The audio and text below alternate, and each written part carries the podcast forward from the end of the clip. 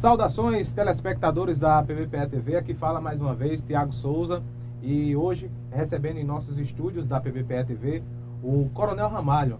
Satisfação enorme apresentar para vocês e conversar sobre a segurança pública do estado da Paraíba. Falar um pouco também de sua trajetória e falar para vocês que estamos ao vivo em multiplataformas.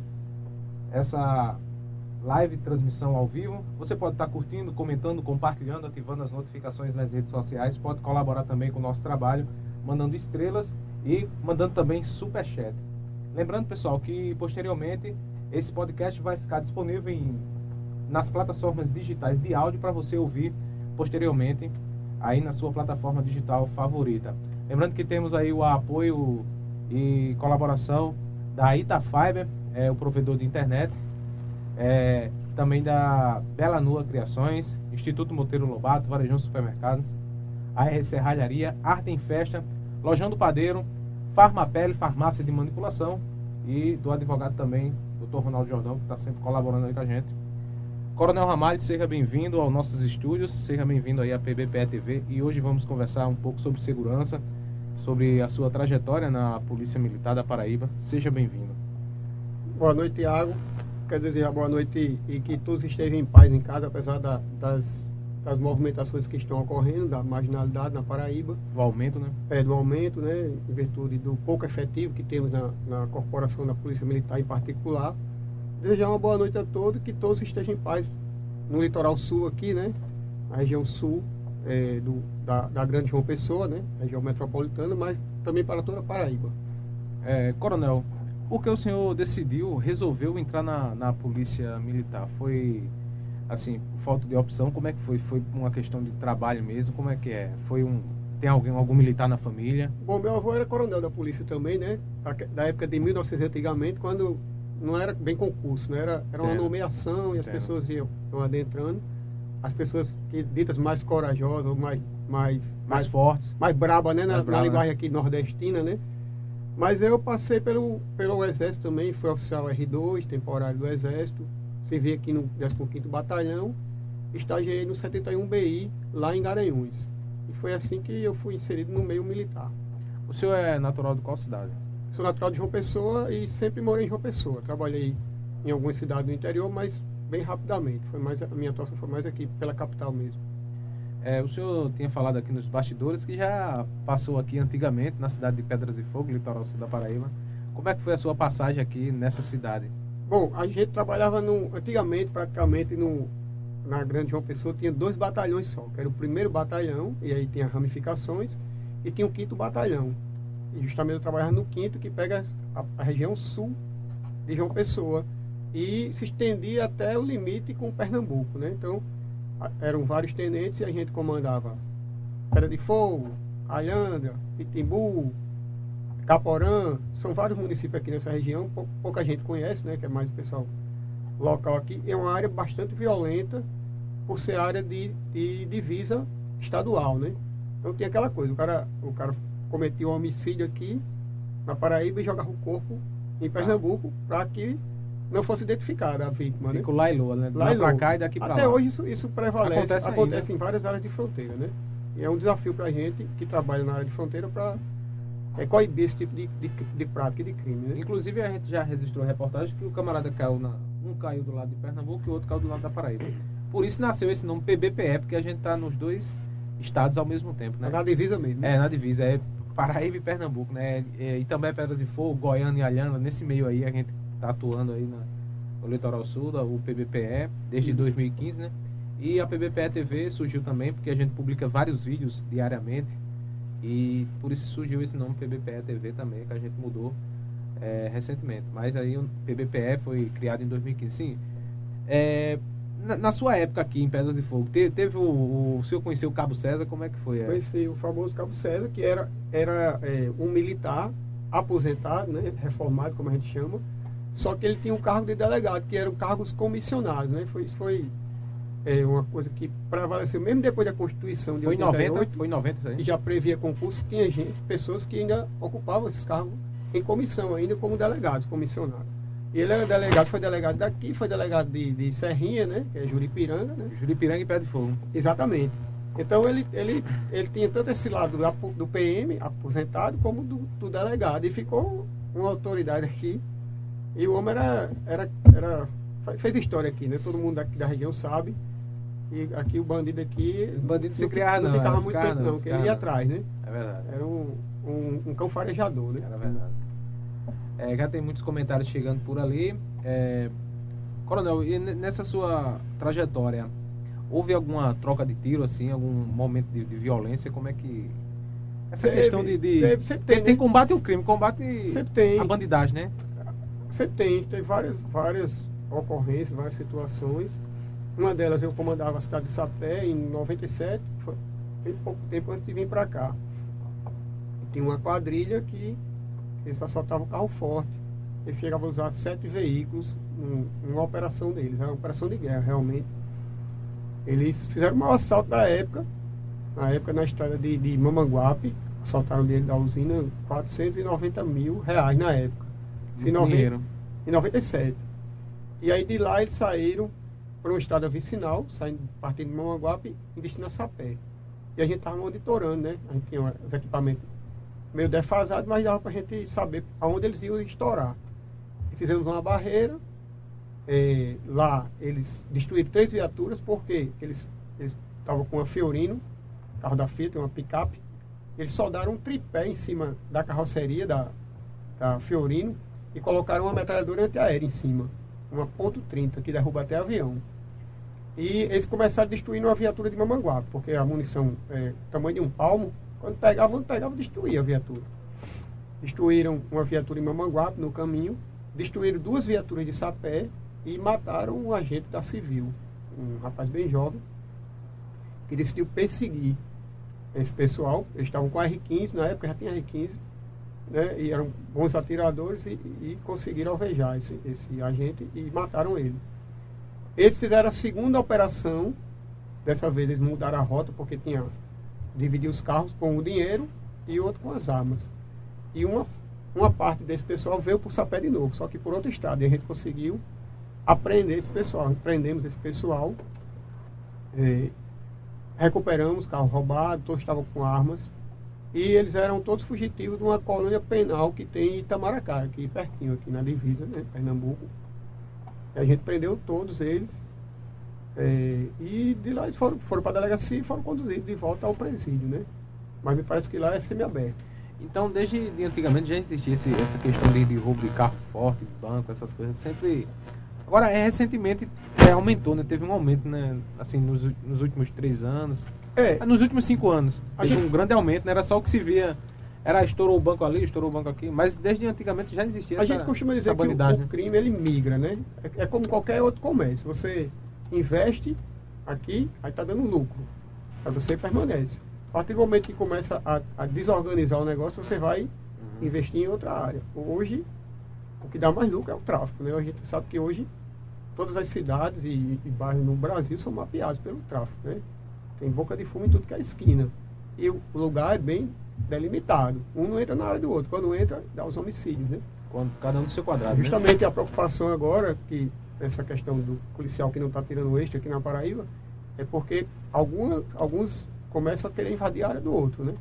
A gente, infelizmente, a gente tem que dar segurança até para quem está em conflito dentro, dentro, da área de tráfico. Tem que, tem que manter a paz, né? Exatamente. É evitar que ou, ou que tem um confronto entre os, os homicídios. Não é né? nem com, com o cidadão de bem, entre os próprios criminosos, né? Exatamente. Também Faz que... parte da nossa atribuição, porque dentro das comunidades tem a população que não tem nada a ver com isso é e está trabalhador, né? É, a mercê disso, né? Desse risco.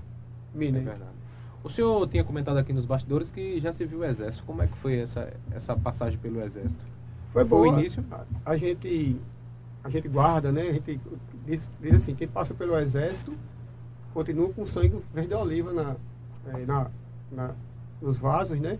É uma influência que a gente leva para a vida toda. Eu, eu, hoje sou militar da, da, Polícia Militar, sou militar estadual, mas a influência que eu, que eu tive lá naquela, na, na tenridade, com 18 anos, eu levo para a minha vida toda, né? Tipo, eu sou uma pessoa totalmente independente, né? Mas por quê? Porque eu passei pelo exército. E a experiência é muito boa. Agora, não é para todo mundo, né? Como toda profissão, ser militar não é para todo mundo. Nem todo mundo vai se adequar ou vai amar aquilo ali. é, o, o, conceito que eu dou é que cada um exerça a profissão que, que ama, por quê? Porque você vai exercer melhor, né? É verdade. Está chegando aqui uma enxurrada de, de comentários, né, Everson Mangacá. Agradecer aqui mais uma vez a, a Everson, que está na técnica, Everson Mangacá, o Bruno Lima também está aqui conosco hoje. E agradecer também a todos os internautas que estão acompanhando aí em multiplataformas a, a, a nossa transmissão, né? Transmissão simultânea em quatro redes sociais. Nosso muito obrigado. Já mandar uma boa noite aqui ao Carlos. Boa noite, Carlos. Maria Mendes, sucesso sempre. Boa noite. José Leite da Silva Filho, força e honra, Coronel Ramalho. Hermes A, boa noite. Nívia Rodrigues, parabéns, Coronel. Nosso honrado e digníssimo Tenente Coronel Ramalho, um grande exemplo de policial militar. Volta aí, Everson. José Roberto, Céu Ramalho, um homem de honra, parabéns. Valderi Faustino, parabéns, Coronel. Ailton Carlos, parabéns, Tiago, pelo belíssimo trabalho. Ailton é, Antônio Ramalho, parabéns, Céu Ramalho, Coronel Ramalho, é, pela coragem de estar na ativa e defender a tropa, que sirva de exemplo aos demais coronéis. Infelizmente, tem alguns coronéis, tem alguns praças né, que não aderem né, a, a, essa, a essa luta que a Polícia Militar e a Segurança da Paraíba vem enfrentando neste momento. Hermes, é, estamos juntos Tenente Coronel Ramalho, o senhor merece todo o respeito da tropa. José Ferreira, Sargento Ferreira, estamos juntos, Coronel. Renato Santos, grande, grande Coronel Ramalho. Jones, cantor e compositor, esteve aqui ontem ao vivo. Boa noite, Tiago. Boa noite, Coronel Ramalho.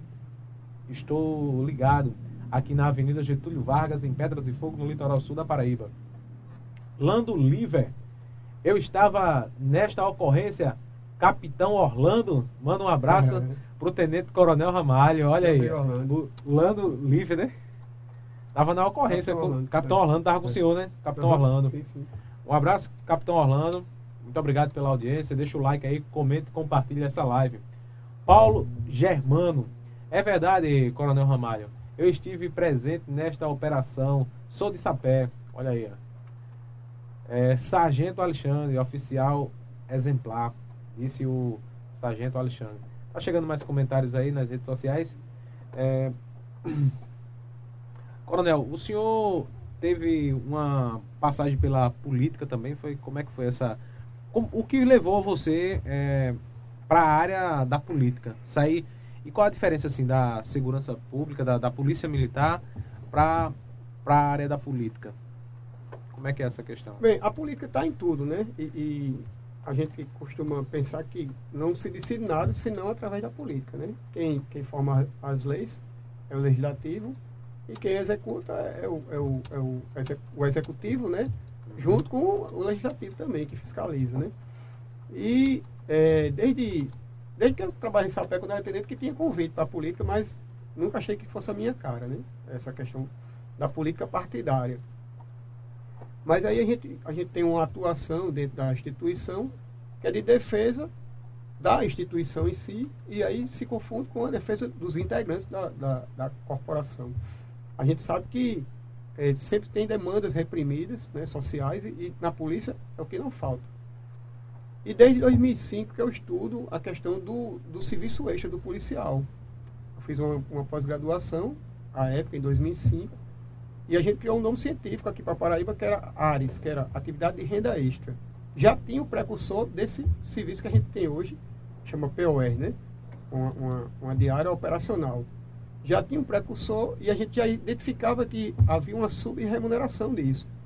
Na época, a gente defendeu a monografia e fizemos duas publicações científicas nesse sentido, junto com o meu orientador, né, o professor Ernesto, que é da UFPB, fizemos uma publicação científica, um artigo científico aqui no Brasil e uma na França. Ele, ele tem um, o pós-doutorado dele é lá. E tudo é dupla autoria, né? O que eu publiquei foi junto com ele. Então, se alguém for pesquisar áreas de atividade de renda extra, ou for pesquisar numa plataforma digital na área de pesquisa, vai encontrar o nosso artigo científico lá. E aí é, eu fui vendo que isso foi se avolumando ao longo do tempo, né? Inclusive cheguei até a criar uma ação junto com o advogado para tratar sobre essa questão do trabalho na hora de folga do policial. né, eu identifiquei que realmente há um acúmulo de horas sobremaneira, né, além do normal, que nenhum profissional pode é, estar exposto àquilo sem ter um dano futuro. Porque o policial entra na polícia ali cheio de, de, de ideias, né, assim, com boa vontade de, de perseguir o crime, né, de ser um bom profissional. E ele vai se sujeitar a isso até porque pela questão do ganho financeiro, dele trabalhar na hora de folga dele. Só que ao longo do tempo isso vai criando um acúmulo né, de pressões né, que a gente não percebe, a gente percebe depois que a gente vai ficando mais velho. As doenças psíquicas, né, psíquicas vão surgindo, os, os distúrbios vão surgindo, que surge para todo mundo. Imagina para um policial que já trabalha num trabalho estressante e que não tem o lazer, que não tem um, um momento com a família, que não tem uma hora para estudar, para fazer atividade física. E eu fui vendo que, que é, isso poderia ser canalizado de alguma forma. Até que chegou um momento que eu já estou mais para fora do que para dentro da, da corporação, eu recebi alguns convites né, e fui realmente convencido as pessoas que eu poderia fazer algo em torno disso dentro da, da política partidária, né? já que dentro da, da corporação a gente é muito limitado. Até para a gente dar uma opinião, a gente sofre pressão para não dar opinião. Né? Isso é o, é, o, é, é o que ocorre dentro dos quartéis. E quando a gente fala assim que vai ter um militar que vai ser candidato a carga eletiva, parece que é um, um alien, né? Um alienígena chegou, uma coisa mais, mais estranha do mundo. Mas hoje já se recebe bem um militar, né? Nós, nós temos um presidente militar. que é militar, né? Tem vários outros parlamentares ou, ou, ou chefes de executivo. Senadores e deputados né? Temos também. prefeito aqui na Paraíba, temos muitos vereadores, muitos vereadores que se sentam muito bem na cadeira de, de um político, né? Isso, claro que tem exceções, a gente não pode dizer que o militar é perfeito, claro que não. Mas eu acho que o militar ele goza, primeiro, de uma experiência grande, porque ele convive em conflito com o que há de mais conflitante dentro da, da sociedade, né? e ele lida com isso. Então ele adquire uma experiência de lidar com conflitos. E a política nada mais é do que você mediar os conflitos e fazer com que as pessoas convivam em paz né? e que eh, as questões sociais sejam levadas a cabo, a questão da fome, do desemprego, né, a questão da violência, tudo isso ela vai passar pela política. A gente vai criar as medidas para é, sanear isso aí, para é, apaziguar isso aí através da política partidária. É, o primeiro partido que o senhor se filiou, qual foi o partido? Eu fui foi, filiado. Foi que ano que, que, que Foi em 2018, eu fui filiado no PSL, o partido. Foi a primeira vez que o senhor. partido, isso. Na política? Do presidente, né?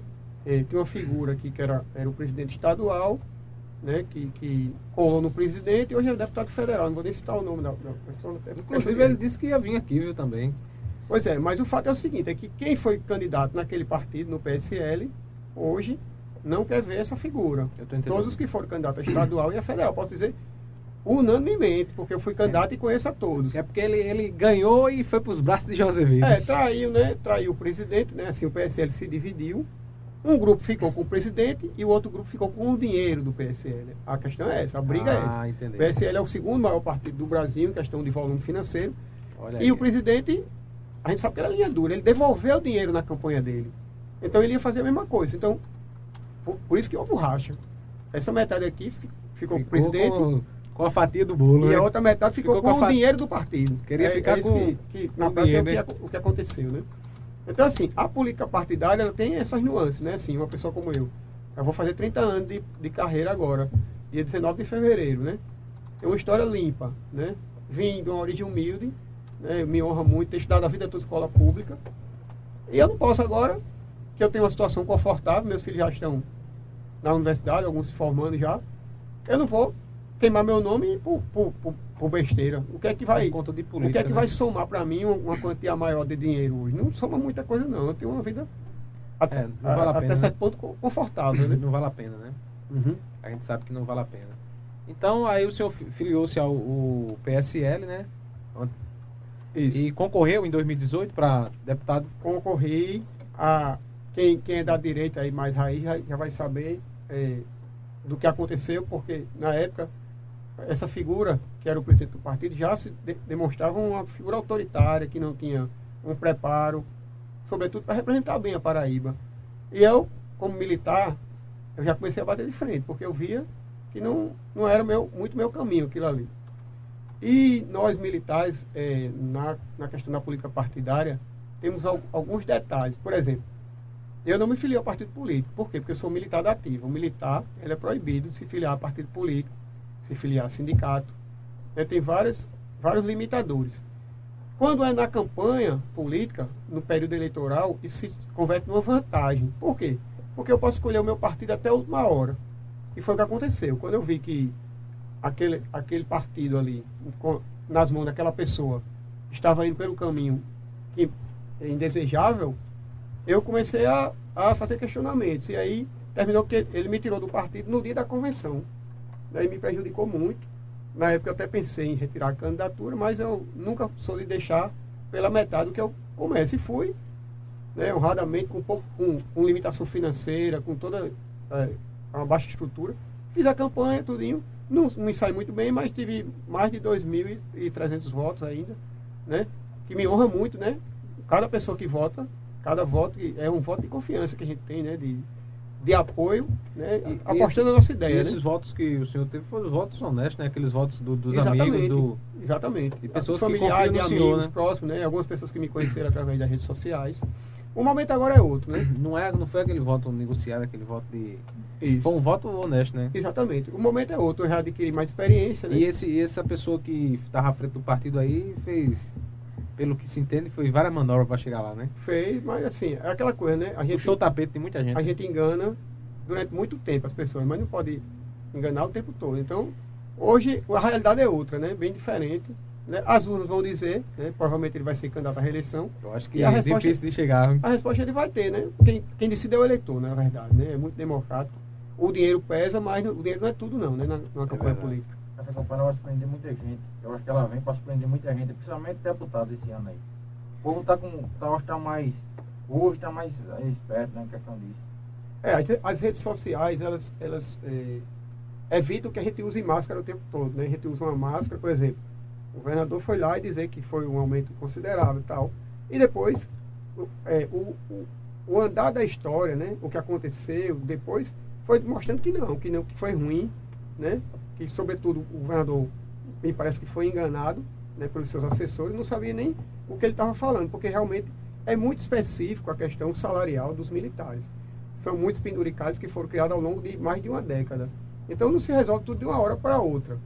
Então o governador parece, me parece não sabia nem aonde estava pisando, foi muito mal assessorado. Muito bem, estamos conversando com o Coronel Ramalho, da Polícia Militar do Estado da Paraíba. É, queremos agradecer a audiência, em especial do nosso canal. Nosso muito obrigado. Não esqueça de deixar o like, de curtir, de comentar, de compartilhar esta transmissão simultânea que estamos realizando hoje, esse PBPE Podcast, mais um PBPE Podcast simultaneamente e posteriormente vai estar disponível também em todas as plataformas digitais de áudio. Agradecer aí o, todos que estão na live. Quem puder mandar superchat, a gente agradece. Quem puder mandar selos, nosso muito obrigado também formular sua pergunta. Daqui a pouco é, vamos estar aí entrando na, na questão mais de, desse movimento da, da Polícia Militar, esse movimento que está ocorrendo hoje, beleza? É, Bruno, eu vou pedir para tu só levantar a mão um pouquinho, Bruno. Esse, a questão aqui do enquadramento aqui, por favor, senão ele vai bater lá no botão e vai desligar a live. Vamos lá. Agradecer aí a Everson Mangaká, que está aqui na técnica, na parte técnica. Agradecer também ao Bruno Lima, beleza, Bruno? Agora ficou, ficou melhor, melhorou aí. Só ver a questão do enquadramento. É, Coronel, e sobre a, a, essa questão esse ano, o senhor pretende, o senhor ainda vai permanecer no, no PSL? Como é que é? o senhor vai para o PL? É o PL, né? O partido de Bolsonaro é, agora? A princípio. O senhor gente, pretende concorrer a estadual, federal? Como é que é? A princípio a gente vai, vai estar no, no, no Partido Liberal, né? Uhum. Acompanhar o presidente, até porque a gente entende que o governo, mesmo com, com todos esses, esses atropelos que houveram na pandemia, o governo ainda saiu positivo disso, né? Tanto que a gente está se recuperando. A pandemia não acabou ainda, né? A gente está com sorteio de gripe maior do mundo, eu mesmo tive essa gripe, é pior do que... Todo mundo teve, né? Eu tive também pior recentemente. a Covid, né? também da Covid, né? Agora, Todos nós aqui é. tivemos a, a é. gripe recentemente. Segundo dados da prefeitura, na testagem está dando 80% de contaminação com a Covid, né? Mas assim, a gente não vê as pessoas realmente doentes mesmo, como tinha antigamente, né? É só mais gripe, O né? sintoma é muito mais, mais frágil, né? Graças a Deus. O senhor acredita na, na vacina? O senhor tomou vacina? Como é que Tomei é? as duas doses, né? No tempo, no período da minha idade, né? Eu acredito sim na vacina. A questão é a seguinte, a gente não é, ninguém é contra a vacina, quer dizer, eu não sou contra a vacina. O que eu sou contra é o seguinte, é que a vacina é uma vacina experimental. Né? Então, ela tem algumas nuances que devem deve ser consideradas, né? tanto que a gente se dizia que a gente tomava vacina antigamente e não ia mais ter a Covid. Aí a gente continuou contraindo Covid. Depois, não, a gente vai adoecer, mas não vai agravar, continua agravando. Então, demonstra o caráter experimental da vacina. Lógico que ao longo do tempo essa vacina vai se aperfeiçoar e realmente ela vai dar uma, uma cobertura vacinal maior e as pessoas realmente vão deixar de pegar a doença, porque ninguém se vacina com a vacina do sarampo para depois ter o sarampo. Né? É ou, outra, ou qualquer outra doença. Quem toma vacina é para ficar imune à doença. Então, o meu, a minha desconfiança da vacina é nesse sentido. Não que ela seja dispensável. A vacina é algo que ela tem que ser efetivada para que a gente adquira um aumento a imunidade. Mas até isso está em discussão. O quanto é que ela aumenta de imunidade? Tem, tem estudos que dizem que tem gente que não se vacinou e a imunidade é maior do que quem se vacinou. Então, tempo, né? são muitas informações desencontradas. É, efeito, né? Exatamente. Então, a gente só vai ter essas respostas daqui a anos que a gente vai saber o que foi que atingiu a humanidade. A gente não sabe que, que realmente atingiu a gente. Até, tá praticamente porque, uma testagem em massa, né? Exatamente. Até porque a gente não passou por isso. Ela está migrando. É muito nova, né? Está mudando e, e, É uma doença nova. E vem assim. outras doenças aí. É, né? Então a gente tem que esperar para ver a, a questão da estatística, né, para a questão da política, na discussão disso, que é uma questão de saúde pública, não é uma questão é, que a gente possa estar brincando, né? Porque Agora, infelizmente, vidas, né? infelizmente também tem a questão muito comercial, né, Coronel? Essa questão comercial de vacinação. Bom, eu costumo dizer rola muito dinheiro. Não né? só vacina, como a testagem, né? Você o ramo farmacêutico faturaram bilhões. A vacina de Oxford, a vacina da, do Reino Unido. Tem gente que quer, escolhe, a vacina, quer, quer escolher a vacina para tomar. Né? A vacina não é de nenhum país, a vacina é de grandes laboratórios. É verdade. Né? laboratórios bilionários que Bilionário, estão investindo né? nisso e, e, querem lucro, né? É tanto que eles colocaram uma cláusula para que a gente não, não tenha nem a quem recorrer caso tenha um efeito adverso à vacina, né? O governo brasileiro teve que assinar isso. Então, se você tiver uma trombose, por exemplo, você não pode processar a Pfizer, por exemplo, por conta da vacina que teoricamente causou a trombose.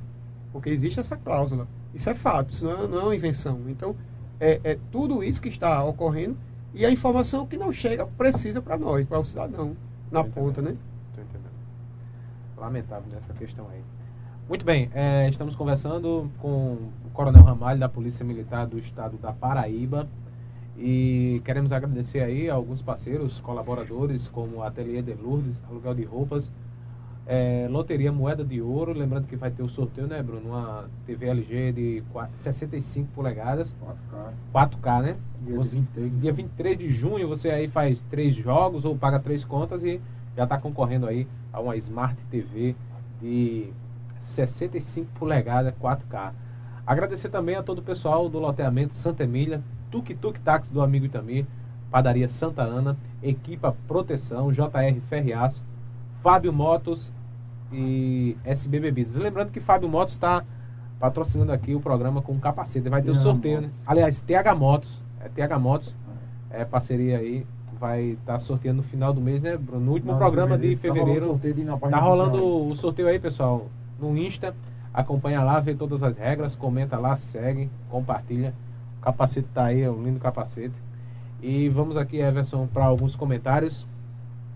Agradecer mais uma vez pela audiência de todos que estão acompanhando aí a live em nosso canal, no nosso Insta, nas nossas redes sociais. Sargento Alexandre é um oficial, é uma joia para a polícia militar. É isso aí. É, Romulo, Romualdo, é isso? Romualdo, Romualdo Roma, Coronel Ramalho, homem sério, de ilibada reputação, muito conhecimento das técnicas policiais além de lutar pela categoria é, corrente de direitos. Helder Lopes, parabéns ao Coronel Ramalho.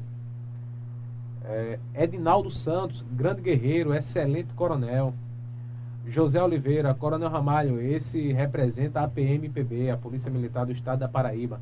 Hamilton Oliveira Melo Oliveira, parabéns, Coronel. Parabéns ao entrevistar, a entrevistado, ao entrevistado pelo visto é da mesma linha de Souza Neto, grande pessoa, cidadão exemplar, policial militar.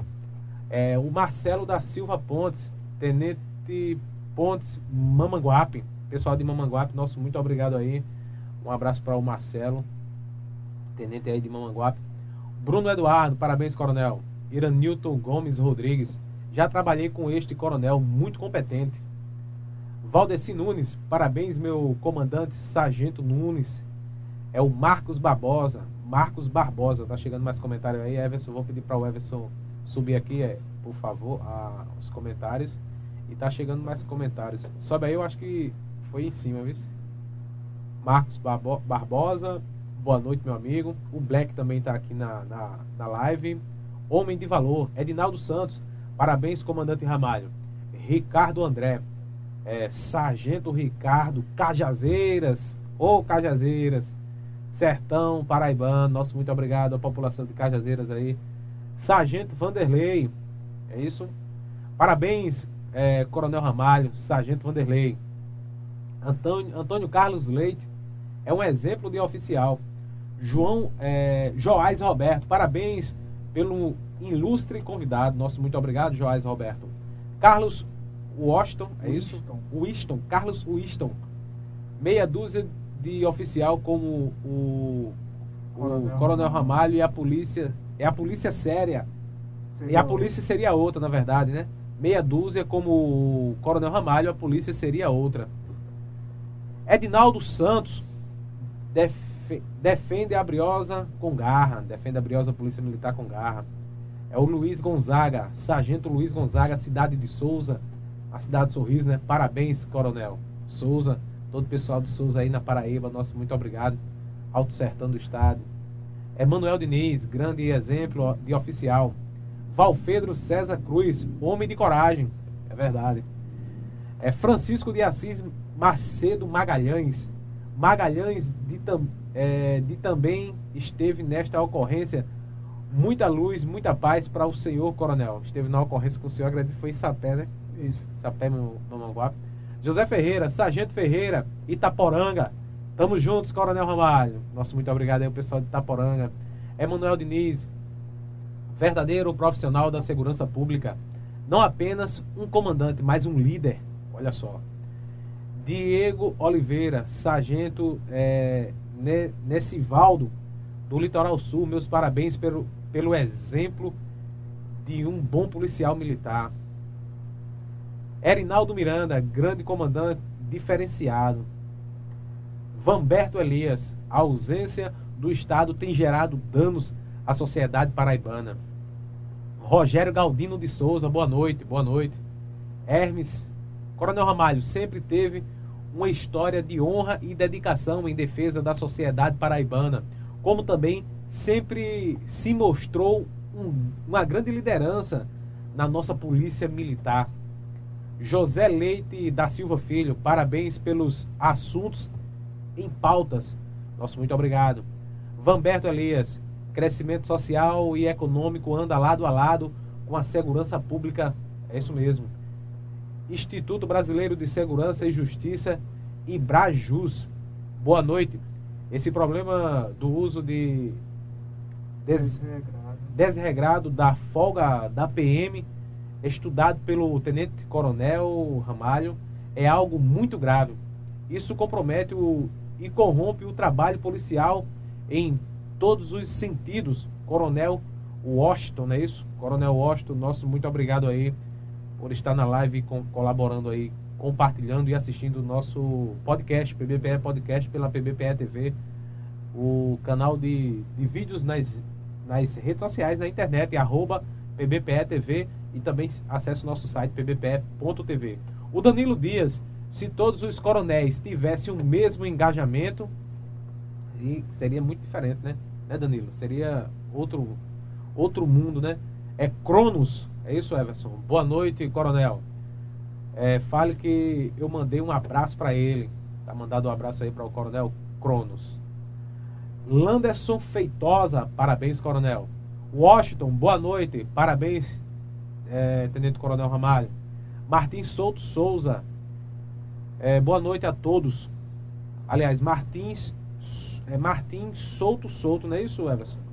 Emanuel Diniz, policiais e bombeiros militares de toda a Paraíba ligados. Nosso muito obrigado. Compartilha aí. Joga no Telegram, joga nos grupos aí. E é nós. Carla Soares, boa noite. Anim, Anim, Ananias Vicente. Os policiais de Cajazeiras estão todos participando. Parabéns, Tenente Coronel Ramalho. Muito obrigado aí, é, todo o pessoal de Cajazeiras, no Sertão Paraibano. Obrigado você também de Souza, a cidade Sorriso, né? De Patos. Todo mundo que estão aí, nosso muito obrigado. Deixa o like e participe aí. Tem mais comentário, Everson, não? Estudinho? Tem estudinho aí? Vamos lá, vamos lá. O senhor é muito querido, viu, Coronel? Graças a Deus, tem muitos amigos, né? Tem, tem muito tempo aqui. Aqui a gente fica até meia-noite se quiser. Vamos ler os comentários aí do pessoal que tá, tá chegando. É a hora de mandar um abraço aí para o Ira Nilton Gomes Rodrigues. Pergunta ao Coronel se, se, ainda vão sentar. se ainda vão sentar com o governador. Olha aí, Coronel. Se eu quiser um papel uma canetinha para ir notando aí, Coronel, a gente tem aqui, viu? Manda pra cá, Bruno. Dá a caneta aí, manda pra cá. O senhor tem caneta aí, Coronel? Pronto. É, pergunta se vai sentar com o governador. É, Valdemar Valdemar Vânia, boa noite, Major Valdemar em QAP. Boa noite, Major. João Batista, boa noite. Iranilton Gomes Rodrigues. Bruno, pergunta ao coronel se ainda vão conversar com o governador. O Iranilton tá perguntando aí. É, é, é, é Bruno. É Vitor Bruno, mas tá tranquilo. É o Martins Souto Souto. Essas vacinas são de baixa eficácia. A prova maior é a quantidade de pessoas vacinadas com duas, três doses e contaminadas com a Covid. Lamentável, né? Muito triste isso aí. Paulo Dutra, Sargento Dutra, de Pilar. Pilar na Paraíba. Alô, Pilar, estamos juntos. É, José, inclusive eu sempre estou lá em Pilar, nas sextas-feiras. José Henrique da Silva, Coronel Ramalho, é um homem de respeito. É mais, mandou ali, bota pra gerar, Coronel Ramalho.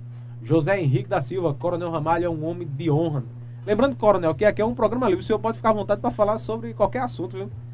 Inclusive, deu uma lapada boa desse governador aí que tá, tá merecendo mesmo, que tá, tá castigando demais a polícia, né? É, eu acho que o pessoal tá esperando a gente falar sobre. Vai, corre, tá chegando lá. Deixa, aí, né? deixa eu mandar só os alô aí pra, uhum. pra galera aí. Tem muito Everson. Vai dar pra mandar não? Vai dar não, Everson, pra todo mundo? Agora quer comentário. Eu vou selecionar depois. Pronto, depois Everson vai selecionar aqui. Ou então, se você quiser mandar um, mandar um comentário aí bem destacado, manda um dólar aí no, no superchat que aí a gente destaca o seu comentário. É, Coronel Ramalho é um homem de honra. Quem é que tá chegando por aí, Bruno? É Anabel Souza, é? Quem é? Oxente, olha pra isso. Invadiu aqui, ó. Ronaldo Rodrigues Jordão. Todo de rosa, tá representando muito bem as mulheres. José Francisco de Oliveira Filho. Parabéns, coronel, pela coragem de defender os mais necessitados da nossa briosa Polícia Militar. Isso é da linha de, de Souza Neto. Souza Neto. Se for candidato aqui, eu vou lhe apoiar aqui. Muito, muito, muito, muito, muito falado também, né, o Souza Neto, né? É, Pode entrar aí, doutor. Entra aqui, fica aqui no, no cantinho aqui. Pega essa, essa, esse banco aí, Everson. Bota pra cá é pequeno, mas cabe todo mundo. Uma presença ilustre aqui do advogado Ronaldo Jordão, tá aqui do nosso lado. Tá. Che chegou aí, aí. Não, bota não. Bota, bota pra cá não, que ele tá comigo, ele tá de rosinha. não, ele não quer aparecer não. Não estou vestido a caráter. Mas vamos lá.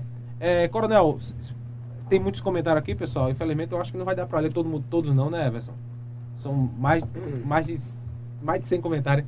Sim, essa questão da, da Polícia Militar da Paraíba, como é que tá? Esse, esse movimento que eu acompanhei, né? Já, já acompanhei dois, duas lives, né? Fiz duas lives lá. Inclusive, foi o, o, a gente foi o único veículo de comunicação que fez a cobertura lá na íntegra. A de dezembro e agora de janeiro, que foi em frente à, à casa de, do governador, né? Uhum. É, como é que tá essa questão do, do movimento da, da polícia? Primeiro, eu queria agradecer o carinho, né, de, de tanta gente aí que está nos muita gente, muita gente no estado todo, né? De no estado todo. a Cajazeira. Realmente eu confesso que eu nunca tive uma audiência desse porte, né?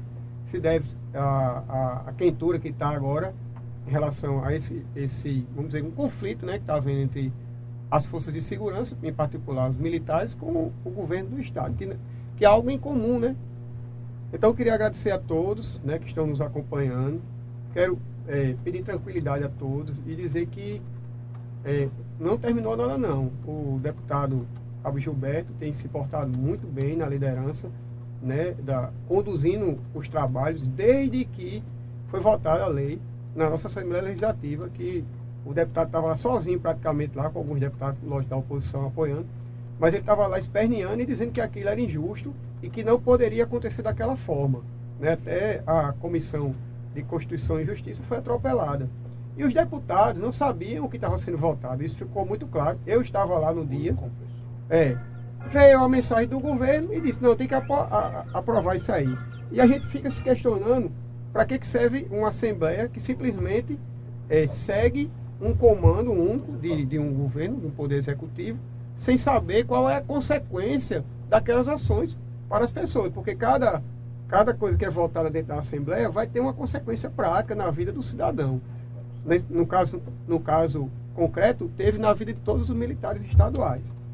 Então, eu quero dizer que o movimento não acabou, o deputado está à frente e a gente espera a sensibilidade do governo do Estado né, para que receba realmente quem é legítimo para decidir, porque tem um movimento de rua enorme.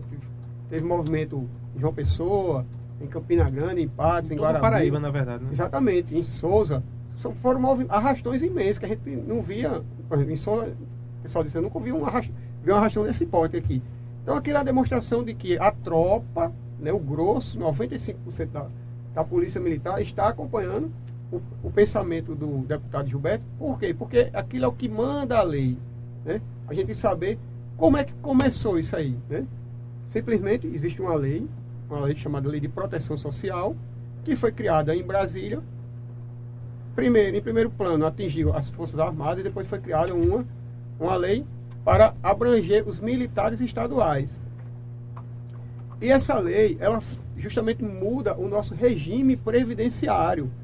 A partir de agora, como é que vai ser gerido a previdência do militar estadual?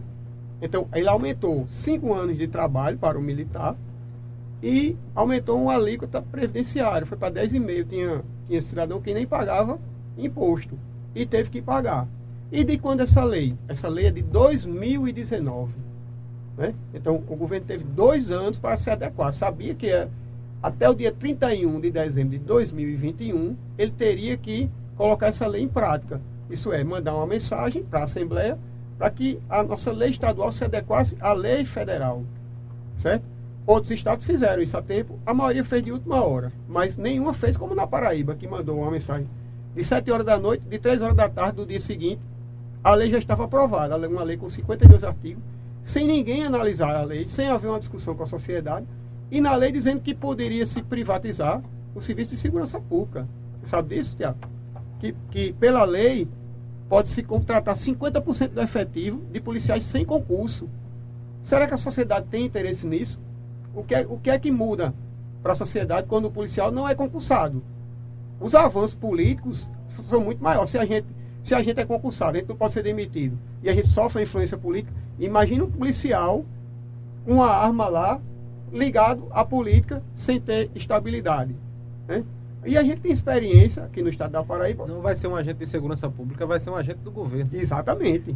É o que a gente chama de, na linguagem popular, a polícia bolivariana, é o que estão querendo criar. Né? É o que se fez na, na, na, Venezuela. A polícia lá é a polícia do governo, não é a polícia do povo, não é a polícia do Estado. E esse projeto que foi para a Assembleia, que foi aprovado a, a, toque de caixa, quem foi o mentor desse projeto? Não, a mensagem tem que vir do governo, né? Porque são é como eu disse, mudou o regime. Uhum. Então, o que, é que, o que é que mudou na prática? Aumentou cinco anos, quem entra hoje na polícia e quem está também vai ter um, uma, uma, faixa de transição, vai trabalhar mais cinco anos e vai pagar um, um imposto maior.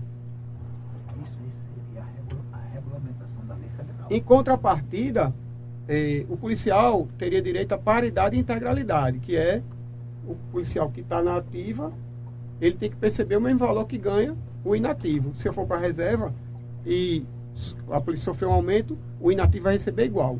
Por isso que o nome chama proteção social. Por quê? Porque protege uma carreira de Estado. A gente é como se fosse um patrimônio. O policial militar, ele é como se fosse um patrimônio do Estado. Ele nunca deixa de ser policial. Até quando morre, ele é policial. Então, ele é um patrimônio. Ele, é tanto que a gente pode, depois de, de, de ir para inatividade, ser convocado. Teve vários casos aí que se convocou. Inclusive, nós, te, nós temos militares convocados hoje na ativa né, que foram para a reserva e re retornaram para cumprir função, função social. Então, por isso que criou uma lei de proteção, porque a nossa carreira é distinta de todas as outras. E aí o governo fez, cumpriu pela metade, começou a acelerar uma aí. Em 2020, ele começou a cobrar esse, esse impostozinho de 10,5%. Começou a cobrar do militar inativo, aquele que foi para a reserva e está recebendo a metade do salário. E quando soma esse valor que foi cobrado, no ano de 2020, dá 70 milhões de reais. Então ele cumpriu a parte que era boa para o Estado, de arrecadar, e a parte de dar a paridade para o militar, ele deixou para a última hora, deixou para o dia 31 de dezembro, e a lei nem foi sancionada ainda. E não deu. O que foi que ele ofereceu? Pagar isso em 48 meses. Aí é, onde, a gente é, disse, não, a gente não aceita isso, porque é um direito que era para ser agora. O que foi que a gente admitiu na, na nossa reunião que o governo pagasse dentro do, do mandato dele, que é até, até 31 de dezembro de 2022. E por que isso? Porque a lei de, de responsabilidade fiscal impede que o governante crie despesa com salários para o mandato seguinte. Inclusive, ela, ela, fala especificamente do ano eleitoral, ela veda. O governador não pode conceder esse aumento para se pagar em 48 meses. Então, o que a gente está pedindo é sim, simples: é que o governador cumpra duas leis: a lei de proteção social e a lei de responsabilidade fiscal. Tem outros, outros dispositivos que ele está descumprindo também, que a gente depois pode elencar. Mas esses são os principais. E é, é frontal, a lei é frontal a essa atitude dele. Então é, foi isso que não aceitamos e que esperamos que o governo tenha, sensibilidade e que a gente volte a conversar né, através do, do, nosso, do nosso deputado, né, que representa a tropa, e chega a um consenso, porque a sociedade espera por isso. A sociedade já vive achacada pela criminalidade, já vive oprimida. Ninguém, João Pessoa, ninguém pode estar na parada de ônibus que chega lá, o cara assalta e corre o risco de assassinar a pessoa por causa do celular. Então, não há espaço mais para esse tipo de, de, de, brincadeira, né? De você olhar é, a população ser atingida e não fazer nada. Não tomar qual é, qual é a responsabilidade do gestor, maior, a maior autoridade do Estado sobre isso. Então, é isso que nós cobramos. Né? E não, não fomos nós que criamos isso. Estamos conversando aí, pessoal, com o Coronel Ramalho da, da Polícia Militar da Paraíba. E ele está falando aqui sobre essa questão do movimento é, Polícia Legal. Vamos é, já ler alguns comentários aqui. É, o Lando Oliveira gostaria que o coronel é, comentasse sobre o aumento salarial dos agentes penais. Esse é um ponto aí, coronel. Uhum. A questão dos agentes, agentes penais. O João Ramalho, oficial que contribuiu e, e contribui muito para a segurança pública.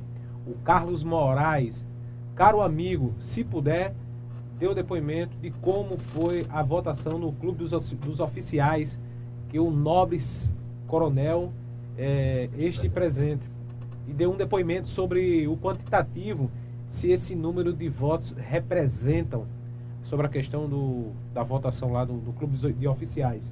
O André Gomes, parabéns, Tenente Coronel Ramalho. É, uma pena que o APMPB tem passado. Sou cabo e não recebi nenhum aumento no meu soldo e habilitação, a não ser o aumento do salário mínimo. Teve só o aumento do salário mínimo que é que não vinha sendo cumprido. Né? Eu queria explicar. O, pode pode o que, falar. O que está acontecendo na prática? Veja só. É, foi criada uma lei, uma bolsa de desempenho. É um, uma gratificação e deram um nome fantasia. Podia ser qualquer nome. Deram o nome bolsa de desempenho, mas podia ser migalha, merreca, tá na mesma. E aí foi se inserindo todos os aumentos é, dentro dessa bolsa. Por quê? Porque não pegava os inativos. O que foi que isso ocasionou? Criou uma, uma diferença entre ativos e inativos de 50%. Isso quer dizer, eu sou policial da ativa, estou na ativa, estou fardado. Se eu chegar lá fora, for me confrontar com um assaltante e levar um tiro e ficar paralítico, eu vou, eu vou para a reserva. Eu perco 50% do meu salário. Se eu morrer, a viúva também perde. E meus filhos perdem 50% do salário. Então, foi isso que foi criado no governo Ricardo Coutinho. Passou oito anos de Ricardo Coutinho, mais três de João Azevedo. Qual é a situação agora? Ficou pior, porque o governador, quando foi é, mandar a mensagem para a lei de proteção social, ele ampliou essa, essa distância do ativo e inativo, porque ele tirou um provento, que a, a, quando a gente vai para a inatividade, a gente ganha um, um posto a mais, ou uma graduação a mais, e ganha um adicional de inatividade. Ele tirou essas duas coisas na lei de proteção que nenhum governador fez em nenhum estado, só o governador da Paraíba. Então, na prática, o que, por que, que o policial não teve aumento agora? Primeiro que a inflação acumulada dá 23,5%. Só a de, a de 2021 dá 10,6%. O governador deu um aumento de 10%. O que aconteceu com esse aumento de 10%? A bolsa passou a ser incorporada agora no salário. Então, lembra aqueles 10,5 que eu falei? Ela está sendo tributada agora. Então, na prática, eu, policial da ativa, eu recebi 20% da bolsa, né? Na, e começou a tributar. Então vai descontar imposto de renda né? e vai descontar a previdência. O que aconteceu com muitas pessoas, inclusive com o meu contra-cheque, em vez de aumentar, diminuiu. Agora, culpa de quê? Da Bolsa. Quem foi que criou a Bolsa? Foi Ricardo Coutinho. E quem foi que deu continuidade a ela? João Azevedo, que é cria dele, né? Foi eleito por ele. Quem... Isso a gente não pode estar tá mentindo. O governo da Calvário, Todo mundo né? sabe. Aí é outra coisa. Eu vou falar o seguinte, que ele foi eleito por Ricardo Coutinho. E ele continuou a mesma política salarial. E agora, qual é o resultado do, do, do caos que eles criaram? É esse aqui, dá um aumento, em vez de aumentar no contra-cheque do policial, diminui o contra-cheque de todo mundo. É o aumento reverso, o Exatamente. aumento reverso. E por que que isso ocorre? Aí vem os porquês, porque a gente tem que saber como é que a gente chegou aqui. Esse, os governos diziam, Ricardo Coutinho, José vou fazer concurso para 5 mil policiais. Fizeram? Não fizeram. Né? Vou é, garantir a bolsa de desempenho para todo mundo. Não fizeram. Deixaram para a última hora. Isso foi se acumulando. O que, o, aí qual foi a alternativa brilhante que eles criaram? Vamos pegar o policial, vamos botar ele para trabalhar na hora de folga. Aí criaram um POR, né, que é uma gratificação para quem trabalha na hora de folga. Como é que funciona isso? Eu trabalho 12 horas e folgo 36. Isso quer dizer que eu trabalho noite sim, noite não, veja só. Noite sim, noite não. Como é que eu faço para receber o POR? Em vez de eu trabalhar noite sim, noite não, na noite não eu vou trabalhar também. De 7 da noite a 7 da manhã. Então, o policial fica trabalhando nessa jornada. Noite sim, noite sim, durante vários dias. E aí ele percebe uma gratificação, né, que ao longo do tempo, do mês, dá um, um valor considerável. Só que isso foi defasando, até chegar o momento que a, a hora do policial passou a ser R$ 6,86. Não vamos esquecer dos 86 centavos, porque o governador frisou, todo mundo, eu, o policial recebe R$ reais a hora. Disse, não, R$ reais não, R$ 6,86. Ele frisou lá no, no Mangaba Cast, todo mundo viu, ninguém acreditava que o policial ganhava R$ reais a hora acreditou quando o governador defendeu e disse que era R$ 6,86. E ficou exposto à vergonha que é. Que pegaram um franelinho e disseram, rapaz, vamos ali trabalhar por 6 horas, 6 reais a hora. Isso não, eu ganho 50 horas. Então, quer dizer, qual, qual é, é a importância que se dá ao policial militar? Aquele que trabalha, sobretudo, na sua folga, que vira à noite, na hora de folga dele, para perseguir o bandido. Né? É, é, essa é a questão, é a importância que se dá. E se não dá importância ao policial, não dá à sociedade também.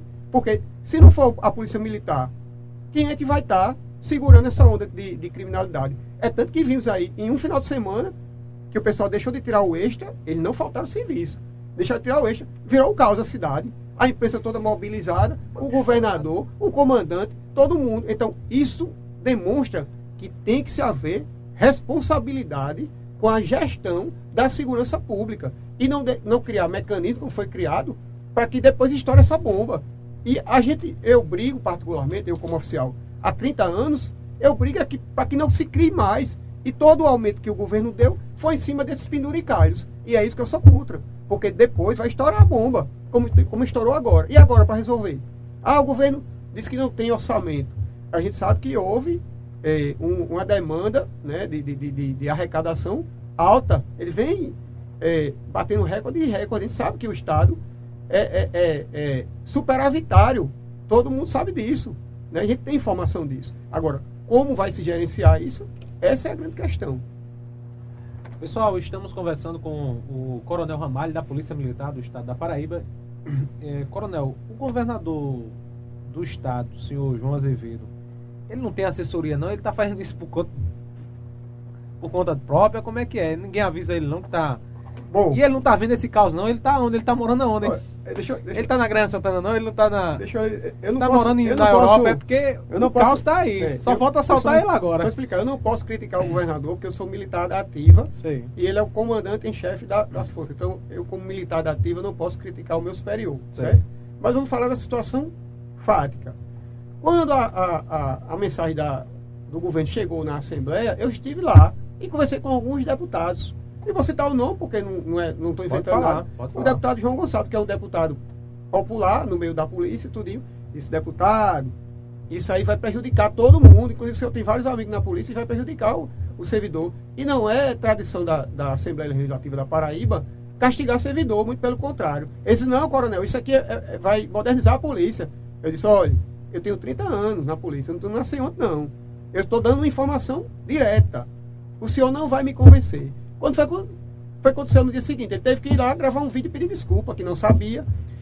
Do jeito que ele não sabia, o líder do governo não sabia, o presidente da Assembleia não sabia e o governador sabia menos ainda. Eu vou explicar por quê. Porque é muito específica a nossa. Até hoje, a imprensa fica meio tateando. Rapaz, o que é que o governador está tá dizendo que está dando 100%? É 100% de quê? Ele disse, um, ele enche a boca, né? Estou dando 100%. O que ele está dizendo que está dando 100% é a Bolsa de Desempenho, que era para ele ter dado desde 2019. E ele está dando isso em 48 meses, após o mandato dele. Ele não pode criar eh, despesa pro, após o mandato dele. Muita coisa, né? 750 milhões de reais em dezembro. Vamos lá, é, Everson, alguns comentários aqui chegando.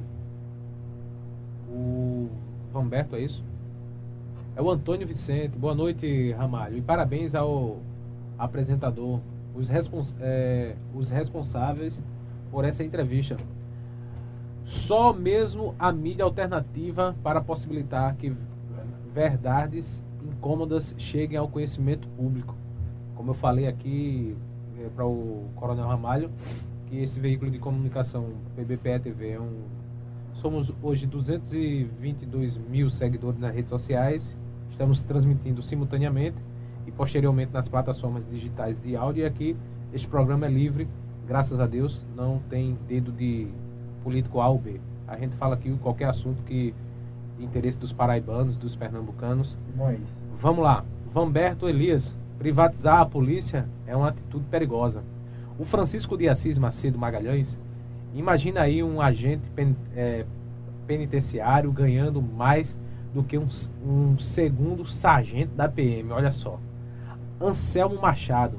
Como é que o chefe maior do Estado vai para a mídia para passar uma informação falsa? Lamentável, né? É, Carlos, to- todo fruto só cai perto da árvore. É, João Azevedo, fruto de Ricardo Coutinho. Sueli Santos, e não temos risco de vida. A Polícia Civil, é isso? Tem agentes, tem toda a segurança pública, tem menos APM. Talita, é, policial honesto e que contribui com a segurança do Estado o Adeilson Teixeira. Lembrando, coronel, que com a proposta do aumento do extra, a PM irá trabalhar uma carga horária superior à do serviço ordinário e receber menos. São 26 dias, coronéis? É, coronel.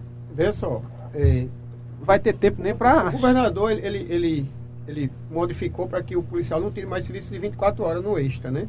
Então seriam 12, 12 horas.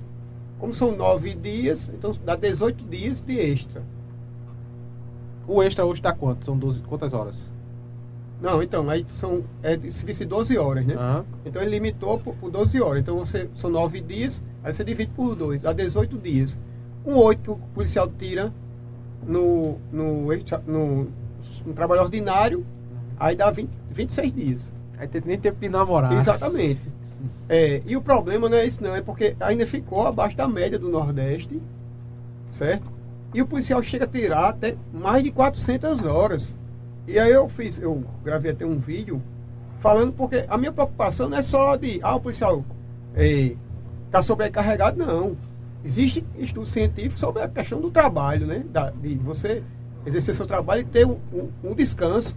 Claro que se você eh, ultrapassa essa regra normal, vai ter uma consequência. E aqui na Paraíba o policial pode trabalhar pela regra do governo até 400 horas, né? Porque qual é o trabalhador? Você conhece algum trabalhador que trabalha 400 horas no mês? Eu nunca ouvi falar de uma, de uma aberração desse tipo, né? E aí a gente já entra numa regra aí. Existe o trabalho análogo à escravidão, que é a, a escravidão moderna, né? Porque ninguém vai mais acorrentar o, e chicotear a pessoa, né? Mas a pessoa vai Ficar trabalhando a o, vida trabalhar, inteira, né? o empregador vai criar mecanismos para que envolver o trabalhador para que ele trabalhe mais e ganhe pouco ou ganhe, ou ganhe quase nada. É o que estava correndo na Paraíba. Então, na, na lei, na lei é, no artigo 149, se não me engano, do Código Penal, diz que submeter trabalho a uma jornada, trabalhador, a uma jornada excessiva de trabalho. É trabalho na escravidão. Então, eu pergunto onde é estão os órgãos de defesa do trabalhador, os órgãos de defesa dos direitos humanos, o Ministério Público, que não está vendo isso tudo acontecer aqui na Paraíba.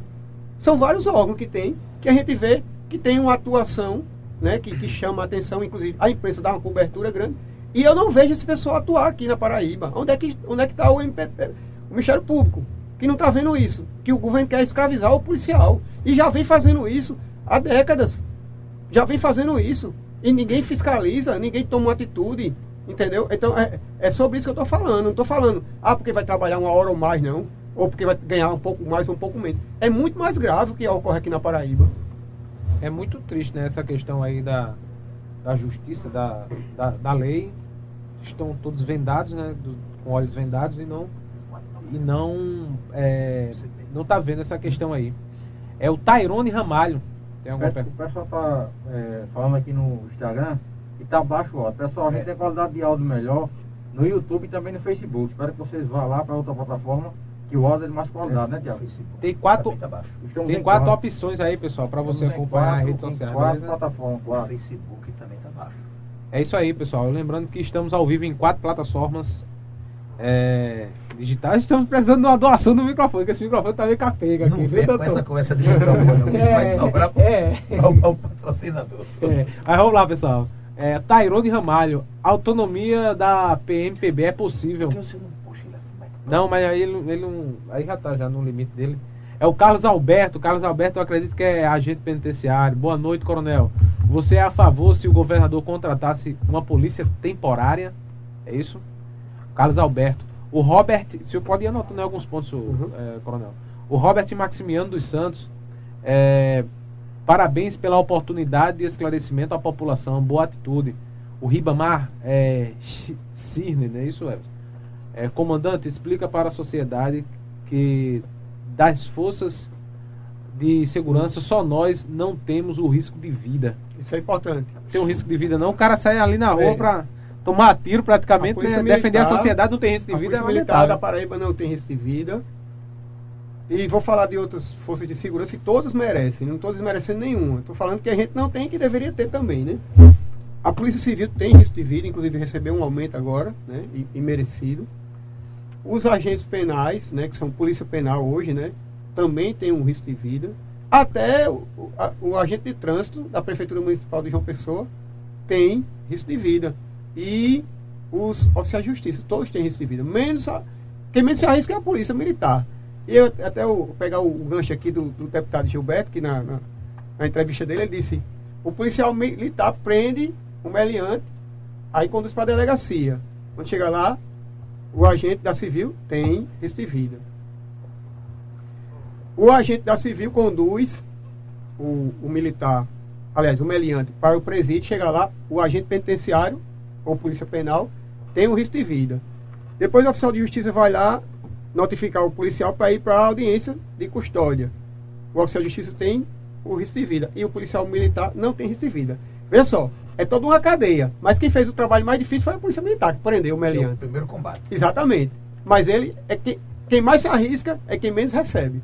Então, isso é um dado eh, considerável. né? Eu acho que seria por aí eh, a solução para esse problema seria o governador reconhecer né, a importância do, do policial militar né, e bombeiro militar na- no contexto social que nós vivemos, de violência.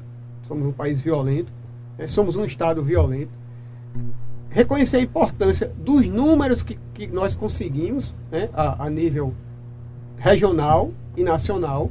Né, por, por, por oito anos seguidos, a gente foi batendo recorde em cima de recorde de, prisões, né, de, sobretudo de armas irregulares. Isso deu prêmios à Paraíba. Então, é, acho que a solução partiria por aí, o governador se sensibilizar, reconhecer que a Polícia Militar e o Bombeiro Militar tem um papel muito importante e oferecer esse risco de vida ao policial militar. Acho que isso aí seria o começo para abrir esse diálogo com as forças de segurança do Estado, sobretudo os militares estaduais. A isonomia, né? É isso aí.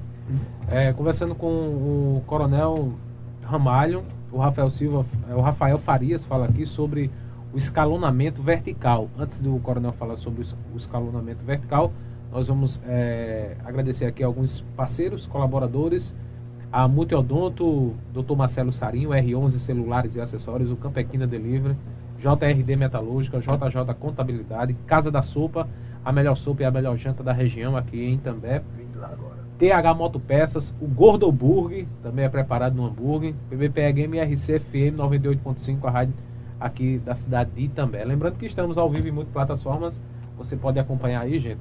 Estamos em muitas plataformas. Agradecer em especial a audiência, é, a todos os, todos os internautas que estão aí é, via canal, no nosso canal. São mais de 422 pessoas simultaneamente. Nosso muito obrigado aí a todos que estão acompanhando pelo canal. Não esqueça de deixar o like, ativar as notificações aí, inscrever-se em nosso canal, tá certo? Vamos lá, é... Coronel, sobre esse escalonamento vertical, como é que é essa questão? Bem, é, a, a lei do escalonamento vertical, ela está é, em discussão ainda, né? Aí seria, existe um percentual, normalmente você dá ao coronel, que é 100%, vamos imaginar, né? O valor X seria 100%. Aí ele vai descendo pelos postos e graduações. No caso, o, o tenente-coronel ganha 93% do que ganha o coronel. E aí segue-se os demais. Então, é, o que se defende é que esse aumento que ele deu de 10%, ele teria que ser escalonado.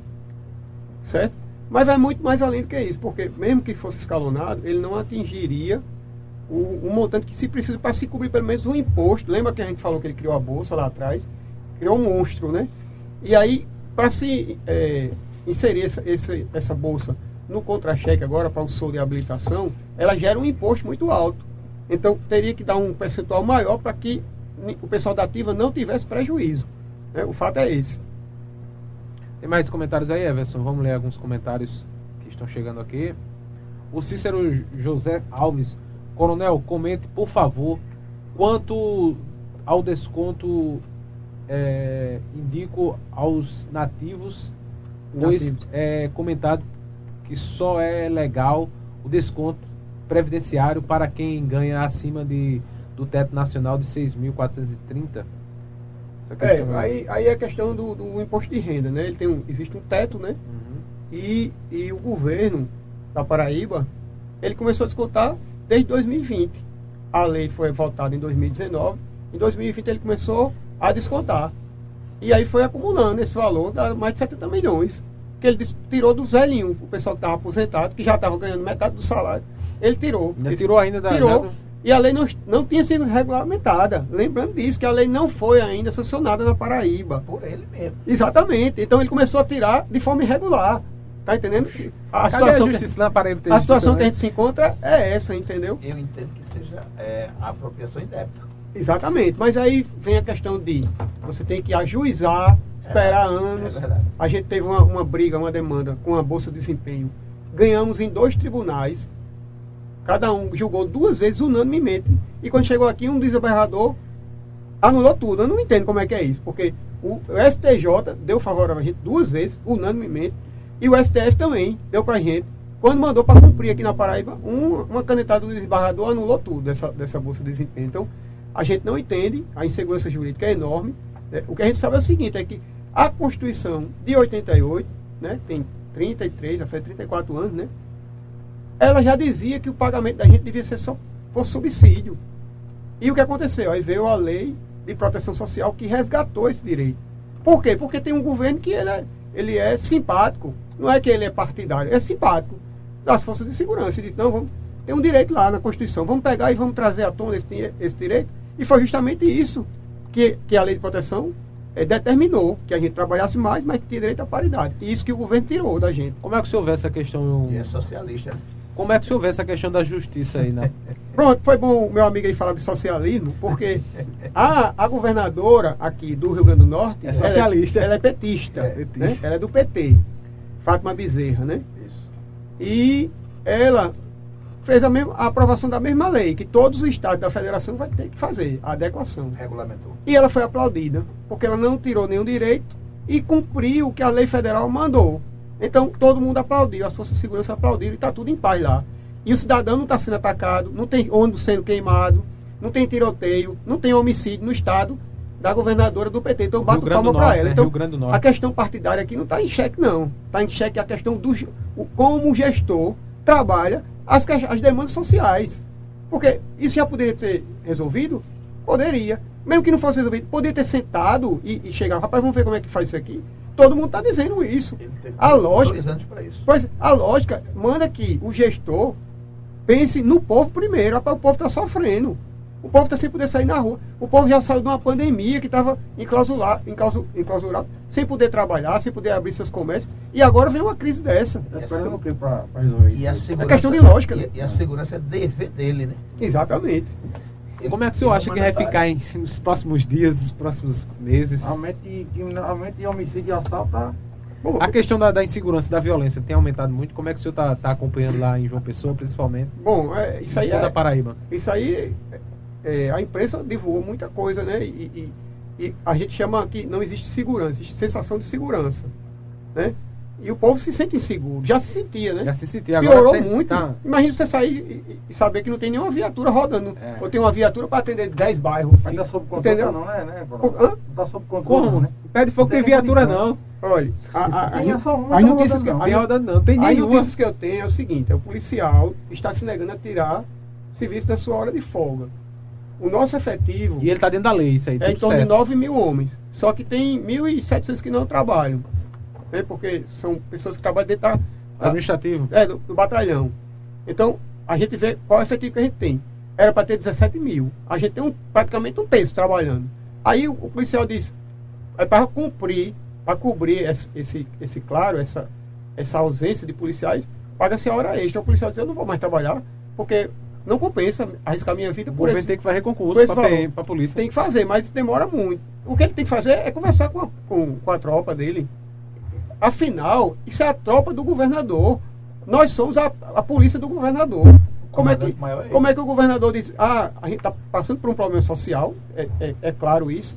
Existe uma demanda nacional né, que veio e, e o governo da Paraíba não se adequou. E o governo diz que vai punir e, e que vai arrochar o nó. Somente isso. Isso funciona? Eu acho que não funciona, não. Eu acho que funciona ele dizer, essa é minha tropa. Eu tenho que priorizar a minha tropa. Como é que eu resolvo isso? Priorizando a tropa dele, ele prioriza a população dele também. Eu volto a repetir. A governadora do Rio Grande do Norte está em paz Socialista. com a sua polícia lá. Né? E, e hoje o deputado disse na TV que a gente, aqui na Paraíba, está numa situação tão ruim que a gente pode pegar qualquer situação de qualquer estado da federação. O desafio lançado foi, foi esse, e eu lanço também. Eu lanço também para o governador. Pode pegar a situação de qualquer estado e colocar aqui igual para Paraíba, que a gente agradece, a gente aceita. Para ver a situação de penúria que nós estamos aqui na Paraíba. Ou Muito seja, bem. vocês não querem fazer exigência nenhuma, que ele escolha um estado Pega o pior que da tiver. federação, pega o pior e, E, e, iguale. e faça igual aqui, pronto. Aí, pessoal, conversando com o Coronel Ramalho, tem algumas perguntas ainda dos internautas. Nosso muito obrigado mais uma vez à audiência em nosso canal e em todas as É plataformas a maior digitais. no, no YouTube, né? É, o pessoal, é, principalmente os praças, os, os policiais, os PMs, ele, eles acompanham mais pelo, pelo canal, né? A audiência já é garantida, já fizemos transmissões simultaneamente e acompanhando aí o movimento, já dois movimentos que ocorreram é, em João Pessoa, né? Da Cabo Polícia do Militar. Foi um dos importantes que tava, E né? o Cabo Gilberto. Deve estar ao vivo, né? Manda um alô pra ele. Cabo Gilberto deve estar por aí acompanhando. Se acompanhando, um abraço aí para o Cabo Gilberto, deputado estadual da Paraíba, que é o único político defensor aí da polícia que a gente vê que vai para frente mesmo do, do movimento e abraçou a causa aí, defensor da polícia militar. Agradecendo mais uma vez o pessoal do canal, 500 simultaneamente assistindo. Nosso muito obrigado. Compartilhe, deixa o like e ative todas as notificações. Muito obrigado. Por consequência, o Cabo Gilberto, defendendo a polícia, ele está defendendo a população, né? É verdade. E, e está Que é- sendo perseguido, que- né? O Cabo Gilberto, né? Já tá. Com Já, certeza. já saiu de casa, já. Ele tá já sendo- está com couro já duro, já, que a gente desde que, que ele era da ativa da corporação, que ele quase que expulsava ele da polícia, sem ter nenhum crime, né? é a triste gente também demais. sofre isso, né? Eu fui, eu fui O o primeiro oficial a ser despromovido na Paraíba. Como foi essa des... Despro... despro- Como foi essa, des... Como foi Foi essa primeiro. despromoção? Eu fui promovido a tenente coronel, por força de uma ação judicial, Teve que ir pra justiça aí. e, e na verdade, né, assim, a minha atuação em defesa da categoria sempre foi forte, né? E as pessoas confundem, né? As pessoas confundem. Quando você defende uma ideia, defende a categoria, eles acham que você está enfrentando pessoa, é, o comando politicamente. Não é o caso, entendeu? Eventualmente alguém vai ser candidato e vai ter uma, uma visão, uma, uma visibilidade por conta. Claro que sim. Se você, você defende, defende bem, demonstra uma qualidade na defesa, né, uma competência, é normal que as pessoas queiram que você represente, né? Então a gente trata de representatividade. E não de, de mandato eletivo, mas de representatividade, que você pode exercer não só com mandato eletivo. Eu, eu exerço isso hoje, porque eu aprendi na minha casa que o filho mais velho cuida do filho mais novo. Eu sou um tenente coronel. Abaixo de mim, tem, de major para baixo é tudo. É como se fossem meus irmãos mais novos. Eu tenho que defendê-los. Se não for assim, tem alguma coisa errada. Então, a política partidária, ela começa com isso, com a sua atuação no, seu, no meio que você vive. Né? É por isso que a gente é, tem uma, uma inclinação para ser candidato. Porque a gente faz isso naturalmente, no dia a dia da gente, na vida comum da gente. Mas se não fosse assim, Tenente, Coronel, o governador deveria ser o primeiro a dar exemplo, dizer que não é candidato à reeleição. Claro, Ele não é o comandante da tropa? pois é. E, e, e entendo o E seguinte. não defende a tropa, né? É. Aí a, a sua palavra, não posso criticar o governador, vou ter mais É. uma vez. Vê só, Não, Tranquilo. é, como é que isso começou, né? Tem que saber, a gente saber a origem do problema para a gente saber como é que soluciona. Não é isso? Então, então o, o, o governador, ele fala da- de, de, de política partidária do deputado, mas entende o seguinte, a gente está tendo a lei de proteção social agora, nunca houve não. Trinta e poucos anos da redemocratização e nunca houve, ela veio agora. E o nome já diz proteção social. E a lei foi para a Assembleia da Paraíba, como foi para a Assembleia de cada estado. E quando chegou lá, deformaram a lei, rasgaram a lei e mud- mud- colocaram do jeito que queria lá. E é por isso que o deputado começou a, a gritar. E se não for ele, que a gente elegeu, que tem um- imunidade, eu não posso. Eu sou um simples servidor público. E vem as forças, a força do, a força do Estado vem contra mim, com certeza. Já abriram um inquérito contra mim aí. Já estou sendo arrolado no inquérito, porque eu fui lá para a praça e apoiei a tropa. Quer dizer, o, o- o militar, ele não tem direito nem de emitir opinião, porque se ele emitir opinião, ele está errado. Nesse caso aí, se o cabo Gilberto tivesse se acovardado, não tivesse honrado e representando aqueles PMs que confiaram nele, A gente não tinha. nada disso estava Não, acontecendo. a gente não tinha quem recorrer. E o senhor pode ser mais. é, ter represálias por estar dando entrevista aqui, pode ser mais perseguido. O senhor já foi perseguido já? Olha, eu, eu, eu, Espera que não. eu respondo dois processos na Justiça na Auditoria Militar, porque eu critiquei o então governador Ricardo Coutinho. E como eu disse, ele era o governador, eu não podia criticar. Eu não chamei de ladrão, não. Apesar que eu já sabia que ele era na época. Mas não chamei, não. Mas eu disse que ele já estava criando esses mecanismos que a gente está falando aqui. Foi criado lá no governo dele, essa bolsa de desempenho, o extra pagando a menor para o policial, sobrecarregando o policial. Isso foi criado lá. E eu já denunciava isso. E quando eu falei, a, foi feito os inquéritos contra mim e eu respondo dois processos. Vai ser muito bonito eu, ser- eu responder o processo na auditoria militar, eu sou julgado pelos militares, e chegar lá e dizer, rapaz, tu não chamou nem de ladrão, acho que vou perguntar isso a mim lá, porque eu não chamei de ladrão na época, eu não podia, né? Mas aí a gente vê como funciona o ordenamento jurídico em cima do militar. O militar é uma pessoa de carreira como eu, que está falando porque conhece, porque estudou a matéria, né? que sabe que tem danos ao policial e esse dano vai sobrar para a sociedade. Quando o cara vê o policial doido aí atirando a irmã aí, aí ninguém sabe por quê. Porque pega o cara e tira a folga dele.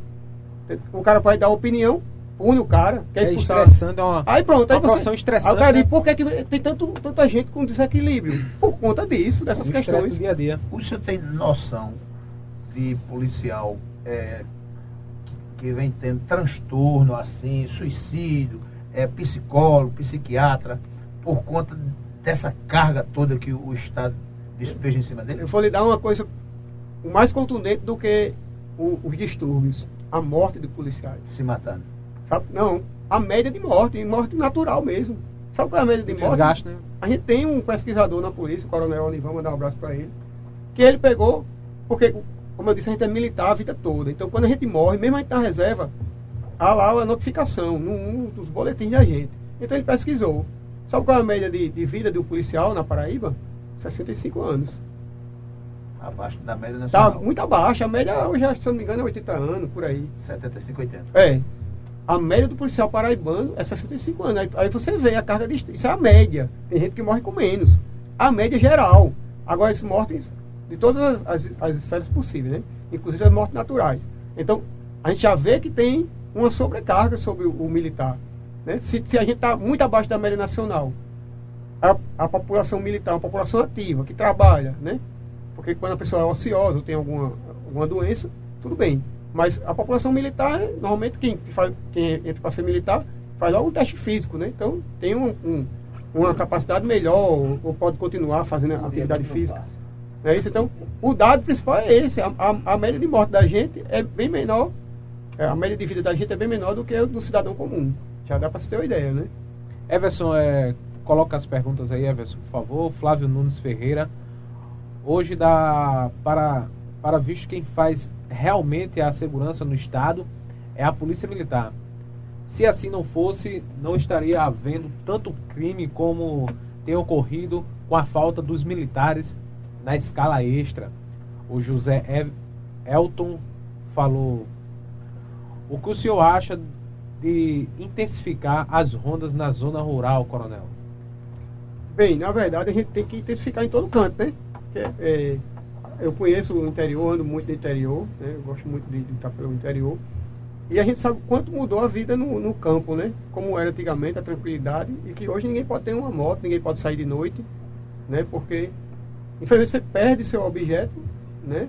E não recupera. O pior é isso, que você perde e a, a probabilidade de recuperar é muito difícil. Então, quem tem uma moto hoje, para andar de noite na, na, de uma, entre fazendas lá, entre sítios, é um Deus nos acuda, né? Tá, a- sem ter a quem recorrer.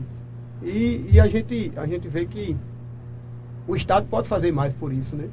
Por exemplo, eu tive um veículo furtado, perdi um veículo. Isso, e eu descobri que tem vários veículos, antigamente vinha tudo para roubos e furto, mas tem vários veículos nas delegacias aí, são 223 municípios, né? Aí quando eu procurei a roubos e furto, ele disse, então você pode procurar nas cidades. Eu disse, "Oxi, como assim procurar? Não existe um sistema unificado, não. Tem o sistema. É só ir lá e pegar, cadastrar aqueles veículos e colocar numa grade só da, da roubos e furto. É, mas só tem dois peritos. Como é que vai fazer em 223 municípios? Quando é, quando é que esses peritos estão disponíveis? Quer dizer, a gente vê que o Estado ele é inoperante, que tem recurso, falta gente competente para cuidar disso. Cada dia a gente descobre eh, deficiências. Eu descobri porque eu tive um veículo roubado também. E quando eu fui falar no setor, ele não tem um, um- um banco de dados unificado. Não, não tem. Quer dizer, tanta gente preparada, tanta gente estudada, tantos profissionais, tantos recursos que é investido na segurança pública, mas as pessoas não conseguem preparar o Estado para as demandas sociais. É, tem mais comentário, Everson? Coloca aí, por gentileza, por favor. É o Jonas Jó. Boa noite, coronel. Caso fosse implantado, o militar levaria o risco de vida para a reserva? Ele tá Uma pergunta bom, aí. falando caso viesse o... É, bem, veja só, nas outras, nas outras instituições sim, né? É, eu procurei saber, na Polícia Civil, por exemplo, ela é tributável, né? Então o risco de vida, eles, eles pagam imposto e tudo que é tributável vai para a reserva. E seria, a proposta seria essa, uma gratificação que fosse tributável. Coronel, houve outra pergunta, não sei se o senhor respondeu, foi a da, a da, da reunião do clube de oficiais, A votação. a votação. O Bom, senhor, é, é, isso é o senhor bem... participou da reunião? O senhor participa Participei. da, da, das Participei reuniões com, assembleias. com o governador? O senhor Participei. participa? Só, é, em particular, o Clube dos Oficiais foi o único, a única associação que se antecipou e disse que, a- que aprovou a proposta do governo do Estado. Só que acontece, é, o que é que o clube representa hoje? O Clube dos Oficiais, é, ele representa 3,86% do efetivo da polícia. Por quê? Porque é aquele número de, de, de associados em relação à polícia militar, como todo, o efetivo todo da polícia militar. Só que tem um detalhe, não foi 3 3,8% que aprovou. Por quê? Só havia 83 pessoas lá na Assembleia. A Assembleia ela foi marcada no horário do expediente. Então quem foi para lá? Apenas oficiais inativos, a grande maioria, 90% Coronel, inativos. se- Segure aí. Leia a pergunta que está lá, José, José, que ele, ele vai lhe dar respaldo para isso. É o José jo, jo, José Wilson. José né? José Wilson. Parabéns, coronel. O grande problema da nossa PM são o egoísmo, Egoísmo. egoísmo, egoísmo dos nossos oficiais. A prova disso é o senhor se expondo sozinho. Eles nunca passaram no bem Pronto, da instituição. Certo. É interessante essa indagação aí que Só para concluir, o senhor a questão do, Se, do clube. se houvesse mais oficiais, Mais oficiais. engajados em, de- em defender os seus subordinados, É. os, os seus cabos, os seus sargentos, os seus praças, talvez situação era outra. a situação era A outra. questão do clube, então só tinha 80 pessoas. do Entendeu? A gente perdeu lá por 30 votos. Mas por quê? Porque o pessoal da ativa estava na hora do expediente, não podia participar. Se, se assim fosse, se nós da ativa estivéssemos estivesse lá na Assembleia, a gente tinha- teria ganho. Certo? Agora, tem um detalhe bem importante nisso aí. Como eu estou dizendo, foram, foram o pessoal inativo que votou. Só que é o seguinte, quem é que tira o extra? O ativo. o ativo. Algu- Alguém daquelas pessoas aí que votou nisso, aprova- aprovando isso aí, vai tirar o extra? Não. Não, vai. O diretor do clube, faz quantos anos que ele está aposentado? Mais de 20. O diretor da Caixa Beneficente está aposentado. O comandante da polícia está aposentado faz oito anos. O, o- o presidente da Associação dos Inativos está aposentado há 30 anos. Quer dizer, essas pessoas que estão decidindo pela tropa, elas não têm nada a ver com o trabalho ativo hoje. E quem é que está quem é que tá fazendo falta na, na rua? É o ativo. É o pessoal que tira o extra. É, Quer dizer, frente. quem está decidindo é quem não vai trabalhar, por quem vai trabalhar. Esse é o detalhe. E, e o governador se lastreia nisso aí. Exatamente, foi aproveitou a situação. E veja só, é, em relação aos oficiais, são, são situações distintas. Claro que eu queria ver vários oficiais atuando como eu, e vindo, dando a cara a tapa e defendendo. Por que, que eles não fazem isso? Porque eu disse, existe a perseguição. O policial, como eu, que vai lá e dá a cara tapa, ele vai deixar de ganhar logo gratificações. Começa por aí. Ele não vai assumir comando. Eu estou nisso faz muitos anos já. Ele, ele, ele passa a ser tratado como adversário. Eu tô, tô nisso há muito tempo. Se você se olhar o Sagres, é porque eu não tenho aqui como puxar aqui, eu vou mostrar que eu ganho menos do que um capitão na ativa. E por que, que os oficiais não vão fazer a mesma coisa que eu? Porque eles vão passar por esse mesmo processo. Eu passei por esse processo há anos atrás e abri mão disso. Eu tenho uma vida mais simplória, vamos dizer assim, mais humilde, vim de uma origem humilde. Isso não me faz tanta diferença.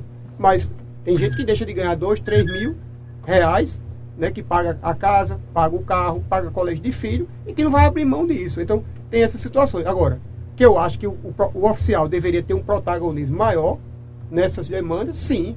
Mas tem um detalhe: tem muitos que estão apoiando o movimento e não estão aparecendo como eu, mas lá dentro das unidades estão sustentando o movimento, sobretudo tenentes e capitães. São muitos, eu, eu converso com eles no dia a dia.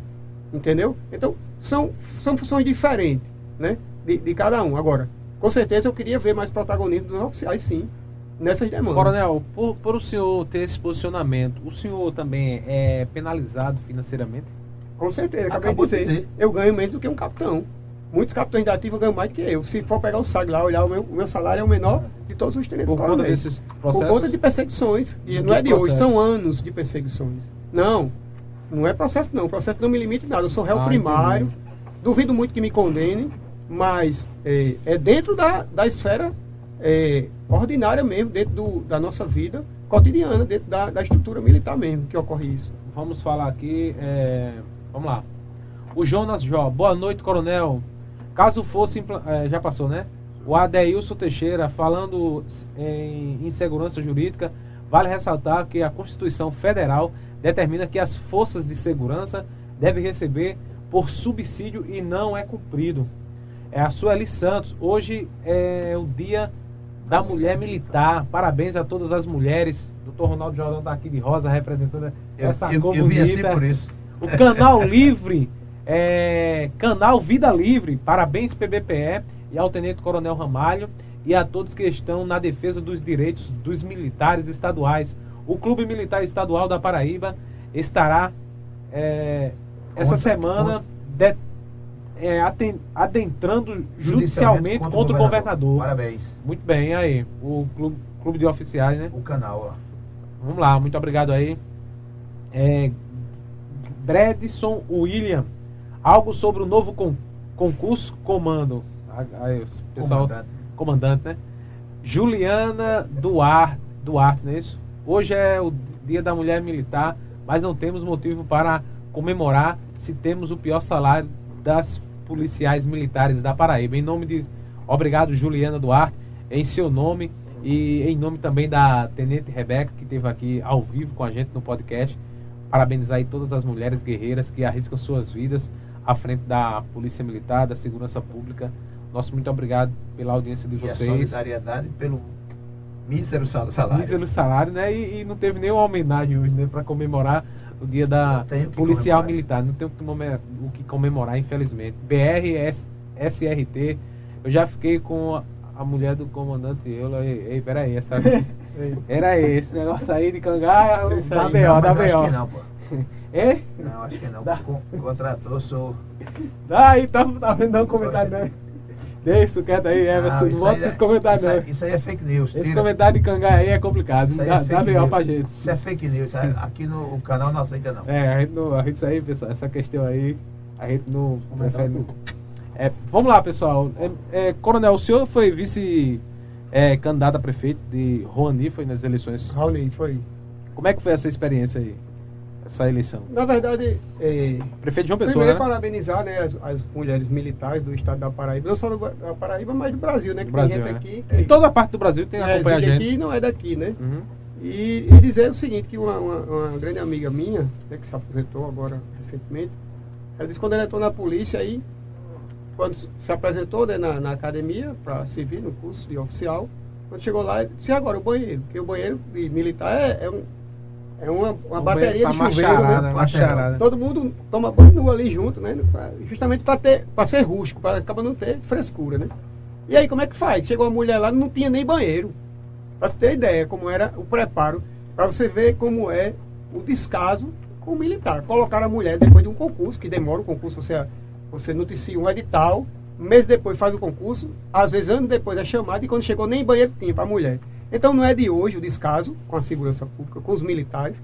O pessoal acha que a gente é bicho, né?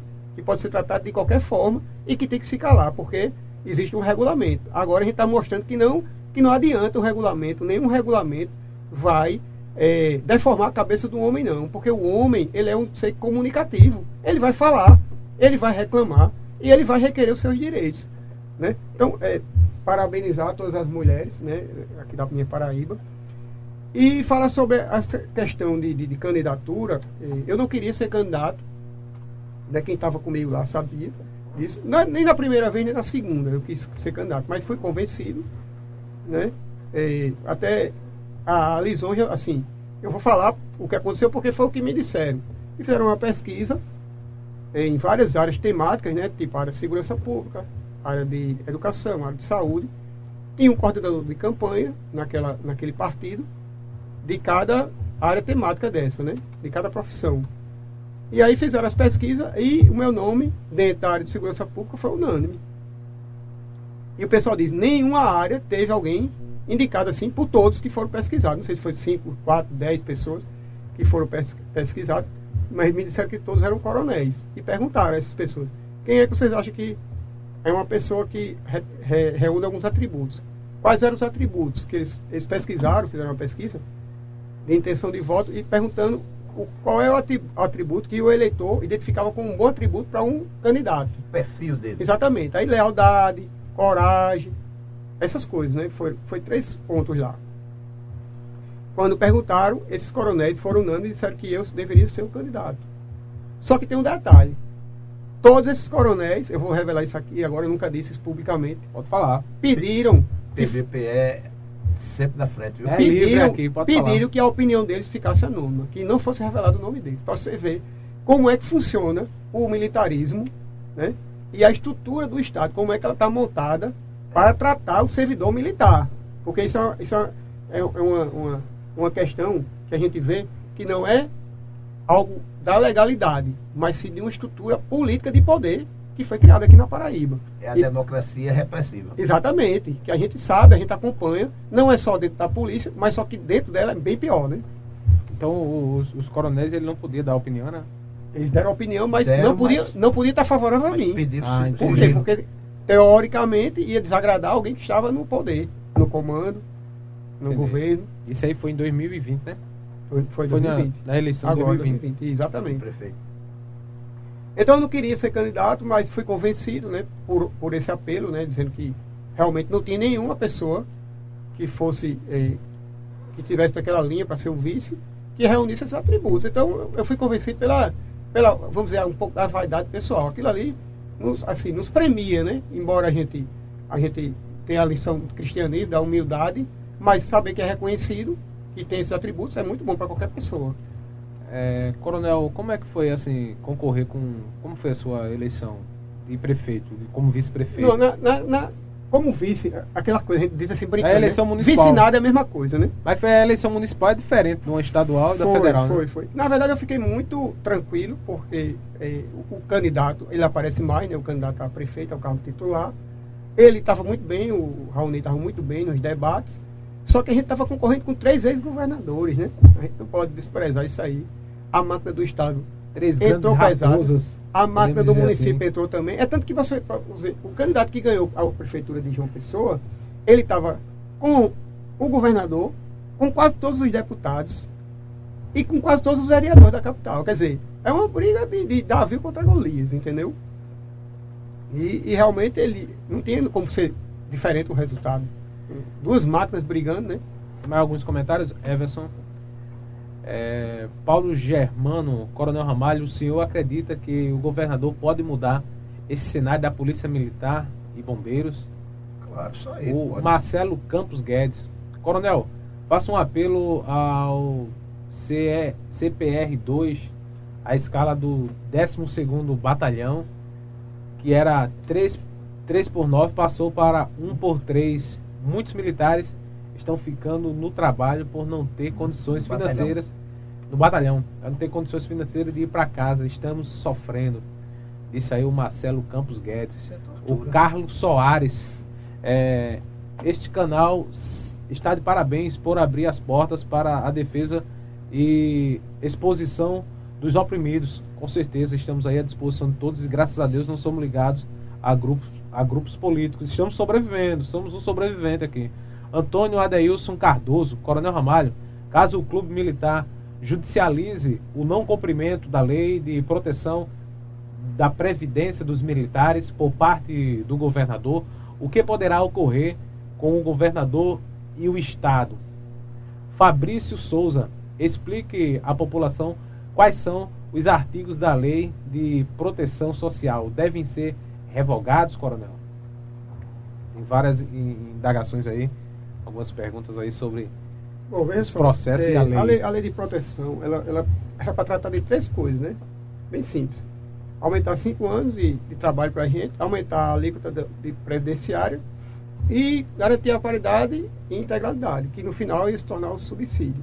E aí foi inserir vários, vários contextos aí, que foi pela mensagem do governador. E nenhum outro estado teve isso.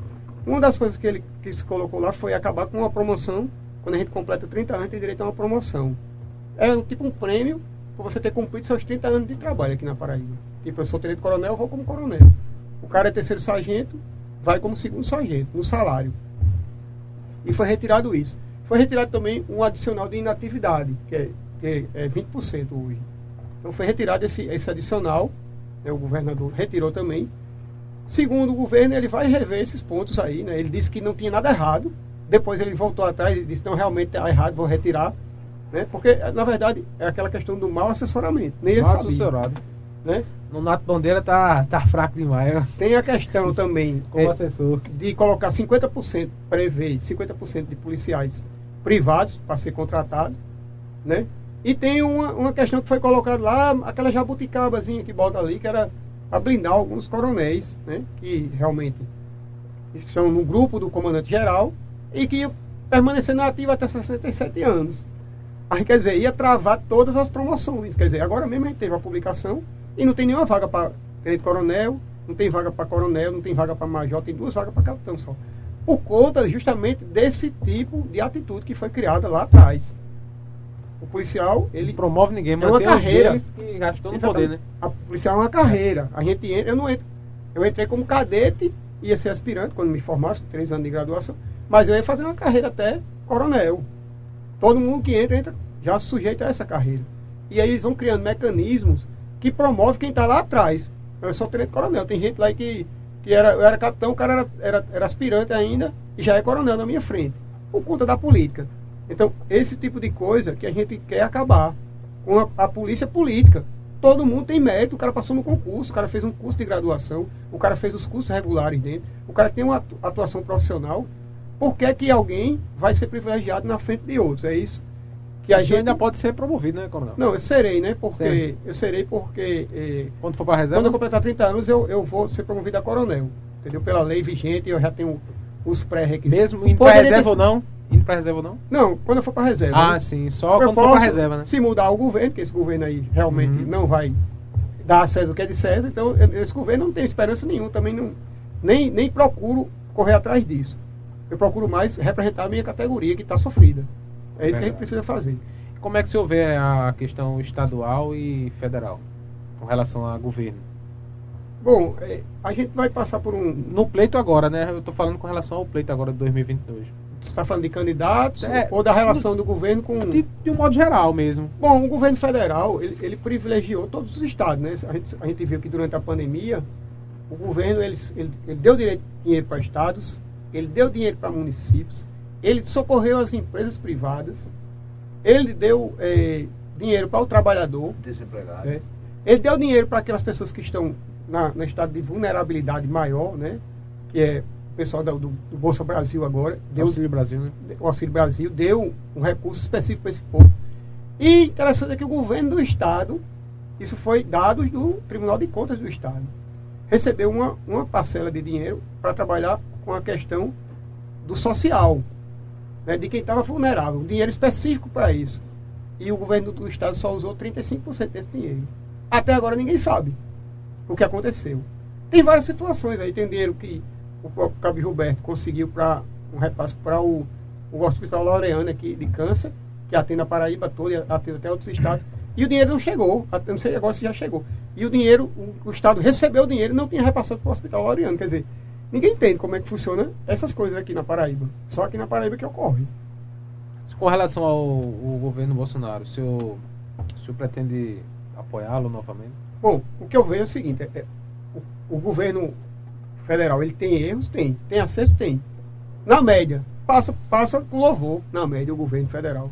Por que, que eu digo isso? Porque a gente tem 100 mil obras que estavam paralisadas que o governo, o governo tocou as obras e sempre tinha desculpa, não porque o do governo tal, do governo A, eu- aqui eu ando aqui, a gente vai, não longe não, vai aqui no Conde. Eu estava andando no Conde, lá na região lá, rural, tinha um hospital lá no meio do mato, hospital todo pronto. Aí eu disse, "Oxi, esse hospital aí, todo pronto o hospital, faltava só equipamento. Aí disse, não, não vai inaugurar não. Disse, por quê? Disse, Porque quem fez isso aí foi a gestão anterior. A prefeita que ganhou está construindo outro hospital em outra comunidade aqui, que é até um assentamento. Disse, como é? Então, a política no Brasil ficou desse jeito. Não se governa para o povo, não. Se governa para grupos. Ah, ah, tudo bem que a prefeita fizesse outro hospital, mas terminasse aquele que estava mais próximo, porque atingir, atender aquela população. Mas aquela população não vota nela. Entendeu? Então, o governo federal não perguntou se A ou B votava nele, não. Ele saiu concluindo as obras tudinho. Está aí a, a transposição do Rio São Francisco. Está aí agora a- essa estrada férrea aí que está sendo feita. Tem 50 anos essa obra. E dinheiro entrando, entrando, entrando, entrando, entrando e, e aumentando o valor da obra e não, não conclui. Agora está ligando, ligando o norte do Brasil ao centro-oeste, ao sudeste, onde está a produção. Entendeu? Quer dizer, isso vai mudar totalmente o cenário econômico do país. Né? São grandes obras, a gente está falando dessas grandes obras porque é que salta mais os olhos. Mas são muitas obras. Né?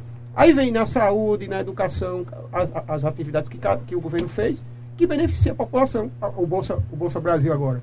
Que o, o PT e o pessoal foi contra Auxílio Brasil, né? o Auxílio Brasil, os partidos de esquerda foram contra. Por quê? Ah, eleitoreiro. Oxi, e quando eles criaram lá atrás não era eleitoreiro, não? Também não? Pergunta lá, vai lá dentro da comunidade, aquela pessoa que ganhava, aquela mãe de família, né? que quem recebe é a mãe. Pergunta lá, se aquele 180 se tornou 400 reais, é eleitor dentro da comunidade, eu quero ver quem tem coragem de fazer isso. Porque aquilo vai suprir a alimentação daquela, da, daquela família e daqueles filhos. Então, assim, o governo federal, se Deus permitir, vai ser renovado com o presidente Bolsonaro. E a gente vai ter mudança significativa no país. E não teve mais por conta da pandemia. A gente fala, ah, mas morreu tantas pessoas. Não morreu só no Brasil. Os americanos detêm 40% da economia mundial. E eles estão com 800 mil mortos lá. Não foi por falta de dinheiro, foi, foi o país que mais investiu em vacina, inclusive são fabricantes. E a gente chegou a vacinar mais do que os Estados Unidos. Então, é, existe muita falácia, muita Tem, divulgação tem um povo- equivocada. Tem uma galera que defende que o governo é genocida, né? Mas como ele é genocida, que a, a maior vacinação foi aqui no Brasil. Pois é, Tiago, é o seguinte: as Eu pessoas, as pessoas de uma forma geral são desinformadas. Eu fui pesquisar quando foi a primeira vacina no mundo. A primeira vacina do mundo foi a de Oxford, no Reino Unido. Sabe quando foi a vacina? Foi dia 25 de dezembro, se não, não me recordo bem, de 2020. 2019. 19. 19. A primeira vacina do mundo. A do Brasil, quando foi? Janeiro. Janeiro do ano, do ano seguinte. Quer dizer, menos de um mês o Brasil já estava vacinando também. Como é que não se comprou vacina? Então, quer dizer, é só falácia, é só divulgação equivocada e gente que é do contra e que ganha dinheiro para trabalhar, para ser do contra. Né? Tem interesse de todos os lados aí, né? Gente recebendo vacina, deixando vacina vencer, os municípios sobrando vacina. Uhum. E o presidente Bolsonaro, hoje é 26 Uhum. de janeiro, ele eh, já mandou, já tem na conta do Estado, cerca de 800 e 817 milhões de reais. Paraíba. Paraíba está aqui, no site do Banco do Brasil. Uhum. Ab- Abri aqui agora. É, coronel, com relação à, à eleição estadual, qual a sua visão sobre o executivo? Bom, Desse ano, o pleito. a gente vê que tem, tem três grupos aí fortes né, se formando. É o grupo do, do governador, né? Lógico que está com a máquina, sempre tem um. Já está no, no, no- É, no- tá no páreo, né? Tá no Tá páreo no já. páreo. Não- não- eu acho que não existe esse negócio de candidatura única, não. Hoje o eleitor, ele se informa, né? existe manipulação, existe o dinheiro pesando, mas ainda a, a população não é besta. Tipo, o que aconteceu durante essa pandemia? Fechou tudo. E o pequeno empresário? Você sabe que fechou, entre bares e restaurantes, mais de 300 mil bares e restaurantes só em 2020. Quantas pessoas foram demitidas? Então, assim, essas pessoas vão fazer um, uma análise. Rapaz, eu perdi meu emprego. Qual foi a ajuda que o Estado deu? O município. O município, qual foi a ajuda? Que, não digo Pedra de Fogo, é município pobre, mas a capital. Qual foi a ajuda que o, o, o- o- gestor municipal deu? Qual foi a ajuda que o gestor municipal deu? Que eu saiba nada. Nem o, dinheiro que veio do governo federal foi distribuído pelo governo do Estado. Então, o cidadão, ele vai, vai eh, fazer o julgamento daquele gestor. né? Então, hoje são três grupos. Tem um grupo do governador, tem um grupo eh, do, de Pedro Cunha Lima, que se intitula candidato, tem um grupo de do senador veneziano também que está se dizendo candidato e está andarilho, né? Começaram a andar de novo. E eu defenderia que tivesse um candidato de Bolsonaro, um can- candidato puro. Mas hoje talvez se torne inviável. Até porque você. Silvano, não? Senhor acha que Nilvano seria o candidato bolsonarista, não? Já que ele defende tanto? Eu acho que tem, tem muita gente, né? o, próprio, o próprio deputado Gilberto, ele está Gilberto também. dizendo que é candidato, né? Fala-se também no ministro, né? Nogueira, né? É, o, o ministro ministro Queiroga. da Saúde, né? Queiroga. O ministro Queiroga, mas. Marcelo Queiroga. É, fala dele, fala do, do pastor Sérgio, da igreja, da igreja Cidade Viva. Porém, nenhum dos dois quiseram é, comprar essa briga. Não, não é fácil, não, a vida, a vida do, do gestor. Agora eu acho que Nilvano seria um bom nome, tá bem é. colocado. Seria, não, tem, tem ele, tem, tem Gilberto, tem vários nomes, né? Eu, assim, é, hoje, né, tenho que defender, Não, o senhor tá, tá do meu peixe. tá Hoje, correto. eu queria um candidato puramente Militar. bolsonarista. E é, hoje é Gilberto, Militar, a pessoa é. que, que, que, que, que- que levantou essa bandeira lá atrás, E junto comigo com também. Que defende, né, Bolsonaro. né? Exatamente. Continua com- com a e bandeira. continua firme, não mudou um, um milímetro na personalidade dele, defende aquelas pessoas que ele se propôs a defender. Ele poderia ser um deputado do governo agora, ou pelo menos um, um meia-boca aí, está ganhando benefícios. E é assediado sempre, e não abriu. Entendeu? Então, é, Nilvan é um bom candidato também. Eu acho que essas oposições já têm que se juntar, né? Para que a gente consiga um resultado positivo e a gente ganhe esse governo. Eu acho que tem possibilidade sim de a gente ganhar o, o governo do Estado. Se fosse um candidato militar, eu defenderia também. Se tivesse um candidato militar, eu defenderia.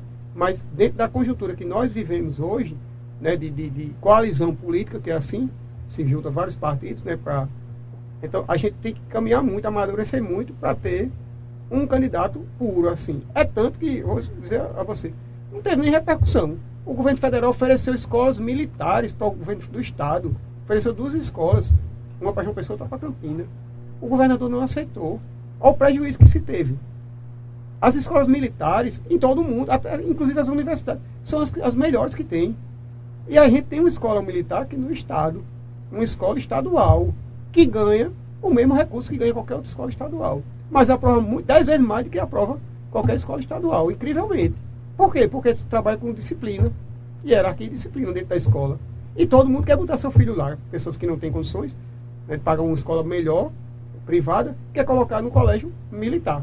Por quê? Porque a gente teve no último, no último Enem, teve seis primeiros colocados. E ninguém divulga isso. E o governo federal queria dar duas escolas. Agora não começa capenga que a gente tem no estado. Capenga não é desmerecendo a escola, não, porque o trabalho lá é de excelência. Estou dizendo porque não tem recurso, não tem estrutura. O governo queria dar duas escolas top aqui, o governo federal. E o governo do estado se negou a receber a escola. Quer dizer, prejudicou a população. Eu fui numa escola aqui, recém-inaugurada, do estado, eu observei muitas infiltrações, muita coisa, assim, deixando a desejar, né? Muita coisa já capenga, como Uhum. o senhor falou aí. E assim, é, as escolas são boas, né? A, a equipe escolar, os professores e tudo, mas assim, é, tem uma certa deficiência na questão, assim, questão de manutenção, eu acho, não sei. Enfim, tem um certo abandono, né? Porque é do Estado, né? Exato. Tem que ter a valorização primeiro do profissional, né? Que sem o professor, ninguém Sem vai para lugar professor, nenhum, né? Inclusive essa questão do da Paraíba também os professores têm reclamado muito. Não só a questão militar, mas Tem- também minha mãe da é educação. professora, minha irmã é professora. Por quê? Tá tudo porque, defasado também. porque o governo criou um piso nacional e veio a verba agora do FUNEB e o governo não repassou integralmente. Não fez o. Simplesmente ele comeu um pedaço do, não do recurso. o- Do rateio, né? O tradicional rateio. Exatamente. Aí é complicado, né? Mas quem paga a culpa é o governo federal que mandou o dinheiro. É, e a, Pois É, é isso que joga a- tudo para o governo federal, né? É isso que, que a população vai precisar analisar. A gente vai ter que mudar algumas estruturas sociais, né? Por exemplo, hoje o professor universitário ganha quanto? E o professor que está na base lá do ensino fundamental ganha quanto? Por que, que existe essa discrepância tão grande, que um ganha 15 vezes mais do que o outro? Por que, que existe isso? Quando, quando foi que começaram a criar esse mecanismo? Entendeu? Então a gente vai ter que voltar lá atrás e ver as estratégias. E hoje a gente tem uma, uma gama de analfabetos funcionais, pessoas que passaram pela escola e não, não são alfabetizadas, que não sabem fazer as quatro contas, que não sabem ler um texto e interpretar. Por quê? Porque a base está doente. Porque o professor do ensino fundamental, ele está desprezado. E, e, na verdade, a base é o principal. Sem uma, uma, uma boa base, ninguém vai para a universidade e se torna um bom profissional, não. Algumas é, perguntas ainda, Everson, já chegando na parte final aí, o canal Vida Livre. Sou o sargento Joelson, presidente do Clube Militar. A judici- judicialização se dará pelo governador não cumprir a Constituição Federal, artigo 88, a Constituição Constituição de Federal de 88, 88, artigo 34 e Lei 3.954/19, artigo 24, traço H. Parabéns, sargento. Vou mandar um, mandar um abraço para o Sargento Joelson, mas eu queria eh, discordar dele. Porque a gente teve uma demanda na Bolsa de Desempenho que durou uma década e não conseguimos avançar. Eu creio, vou falar aqui para quem está assistindo, que a gente vai resolver isso antes.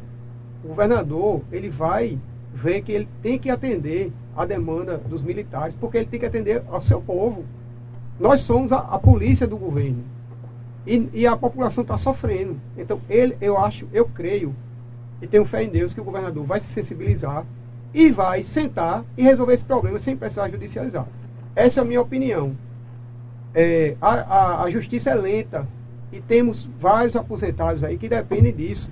Que antes que esse, esse direito seja dado pela justiça, vão- muita gente vai morrer, como já morreram alguns, e não tiveram acesso ao seu direito, que foi dado pela Lei de Proteção Social. Então, eu creio que nós resolveremos isso ainda é, nesse, nesse mês, né, no mês que, que começa agora, até fevereiro, o governador vai sentar e vai dialogar com a sua categoria, dos militares, e vai resolver esse problema. Eu creio nisso. O Bruno Nascimento está falando ali, boa noite. Gostaria de saber do, do coronel como ele vê o apoio do coronel Euler Chaves aos policiais da Paraíba. Bom, eu não Tem vou- algum apoio? Como é? Bom, eu não- o apoio que tem é o seguinte, é abrir inquérito, né? Carceiro em todo mundo e dizer que vai punir, que vai isso, que vai aquilo.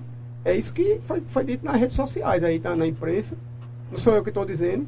Né? Então, é, é, os policiais já estão sofrendo, né? Você viu aí o policial dizendo que modificaram as escalas. É, o policial trabalhava um Três dia por, nove. é, trabalha três dias. É porque tem, umas nuances. Tem, É. tem- tem gente que, é, que é, é lá do Ceará e trabalha em Souza, em Cajazeiras, né, em Itaporanga. Então ele vem, viaja do estado dele e trabalha três dias para folgar nove dias, né? É três por três. E aí o que, é que aconteceu? Para castigar os policiais, os, os comandantes mudaram a rotina das escalas. Quer dizer, Mexer em um tudo. para- né? pega o três. policial que já está né, saturado, já está reclamando, já está dizendo, eu não aguento mais essa escala dobrada. Salário defasado. Salário defa- o, o pior salário do Brasil e vão castigá-los. Essa é a receita que está sendo dada Aí passou de um para três. é, pelo, pelo comando da polícia. E eles entendeu? estão A ficando- recomendação é essa, vamos castigar o policial para ver se ele desiste de ter acesso aos direitos que a lei e a Constituição é, prevê para a proteção social. Olha aí, o, o Will, Willame, é isso aí? O Willam. Willame, o Willame Costa. O mais grave é ser aposentado em caso de invalidez proporcional ao tempo de serviço. É o Lando Oliveira. Ninguém toca no assunto sobre a tropa, sobre a tropa Escravo. escravizada no extra e estressada na rua. Vale a pena homens armados e estressados na, na rua? O coronel já falou. O Coronel já falou aqui dessa questão de- do estresse, né? O Fabrício Souza, parabéns aos apresentadores pela condução do programa, sendo imparciais e éticos. Isso sim é uma mídia com democracia e profissionalismo. Muito obrigado aí ao Fabrício Souza. E com total isenção e dando vez e voz aqui ao, Coronel Ramalho e a todos da segurança pública que tiver interesse em vir aqui ao nosso programa falar sobre essa questão da Polícia Militar da Paraíba. O Simeão Pinheiro, Coronel, será que o efetivo adido vão morrer dentro das viaturas e nunca deixarão e eh, deixarão de ir para a reserva? Eu conheço o policial que policial civil, né, no caso da civil, e já passou da hora de se aposentar, mas não, não vai se aposentar não. Vão ficar trabalhando até, até aguentar, Inclusive desde 2000, até ter saúde. desde 2019, né, que a gente está vivendo esse fenômeno.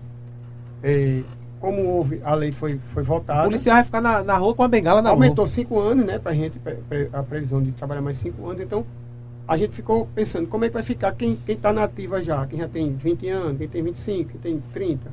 Então, todo mundo decidiu ficar na ativa. Por quê? E brigar, teve gente que entrou na justiça para ficar na ativa. Teve coronel que entrou na justiça. Por quê? Porque se sair ele perde metade do salário. Quer dizer, olha só a aberração que a gente está vivendo na Paraíba. Todo mundo trabalha pensando que quando tiver eh, concluir seu tempo né, de, de trabalho, ele vai ser premiado com a aposentadoria. O cara vai ganhar sem trabalhar. Aqui na Paraíba os caras brigam na justiça. Quer dizer, foi a situação é, esdrúxula que foi criada né, por essas bolsas, esses, essas migalhas que foram criadas pela estrutura de governo do, do governo do Estado. Né, desde Ricardo Coutinho foi criando essas coisas e a bomba estourou agora Que foi ele que acabou a, a Operação Manzoá, né? também. Vamos lá, pessoal. É, estamos aqui ao vivo no oferecimento da Itafiber, provedor de internet. É, Instituto Monteiro Lobato, Varejão Supermercado, Bela Nua Criações, AR Serralharia do Ailton Railove, Arte em Festa, Locações e Decorações, Lojão do Padeiro, Dr. Ronaldo Rodrigues Jordão, advogado, nosso parceiro também, companheiro aqui, nosso procurador, podemos dizer assim, procurador da PBPE TV. Também perseguido, Perseguido. igual a você, né? Perseguido. Mas a gente não abre não, viu? A Vamos lá. Não arreda, não. Farmapele, farmácia de manipulação. E nosso obrigado aí também a todos os internautas que estão na- nas lives, transmitindo simultaneamente, dizer, dizer que posteriormente eh, esse- o áudio dessa entrevista vai estar disponível em todas as plataformas digitais de áudio para você acompanhar o nosso podcast. O Edivaldo Santos, o governo deu 100 reais de esmola ao cabo. Esse é o aumento que o governo tanto alardeia nas emissoras de rádio e televisão da Paraíba, pura enganação à sociedade paraibana. Disse aí o Edivaldo Santos. O Tairone Ramalho, autonomia da PMPB é possível?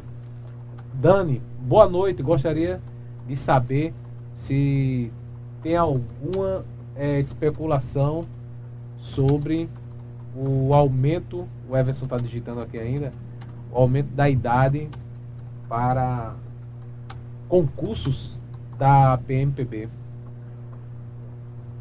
Bem, é, primeiro aumento da idade do, do, do concurso e da, daqueles 100 reais lá. É. Pessoal, é, é, não, aí a gente já falou, né? Já o, falou, o né? governador foi, foi Uhum. para a imprensa dizer que tinha, estava maravilhoso, que estava dando Disse que 100%, tudo ia voltar normalmente. para isso, 20% para aquilo. E na verdade, o que a gente vê na prática, que todo militar viu, é que o contra-cheque diminuiu. O meu diminuiu, né? E muita gente diminuiu também, em vez de aumentar. Diminuiu quanto dos seus 2 diminuiu mil? 100 reais.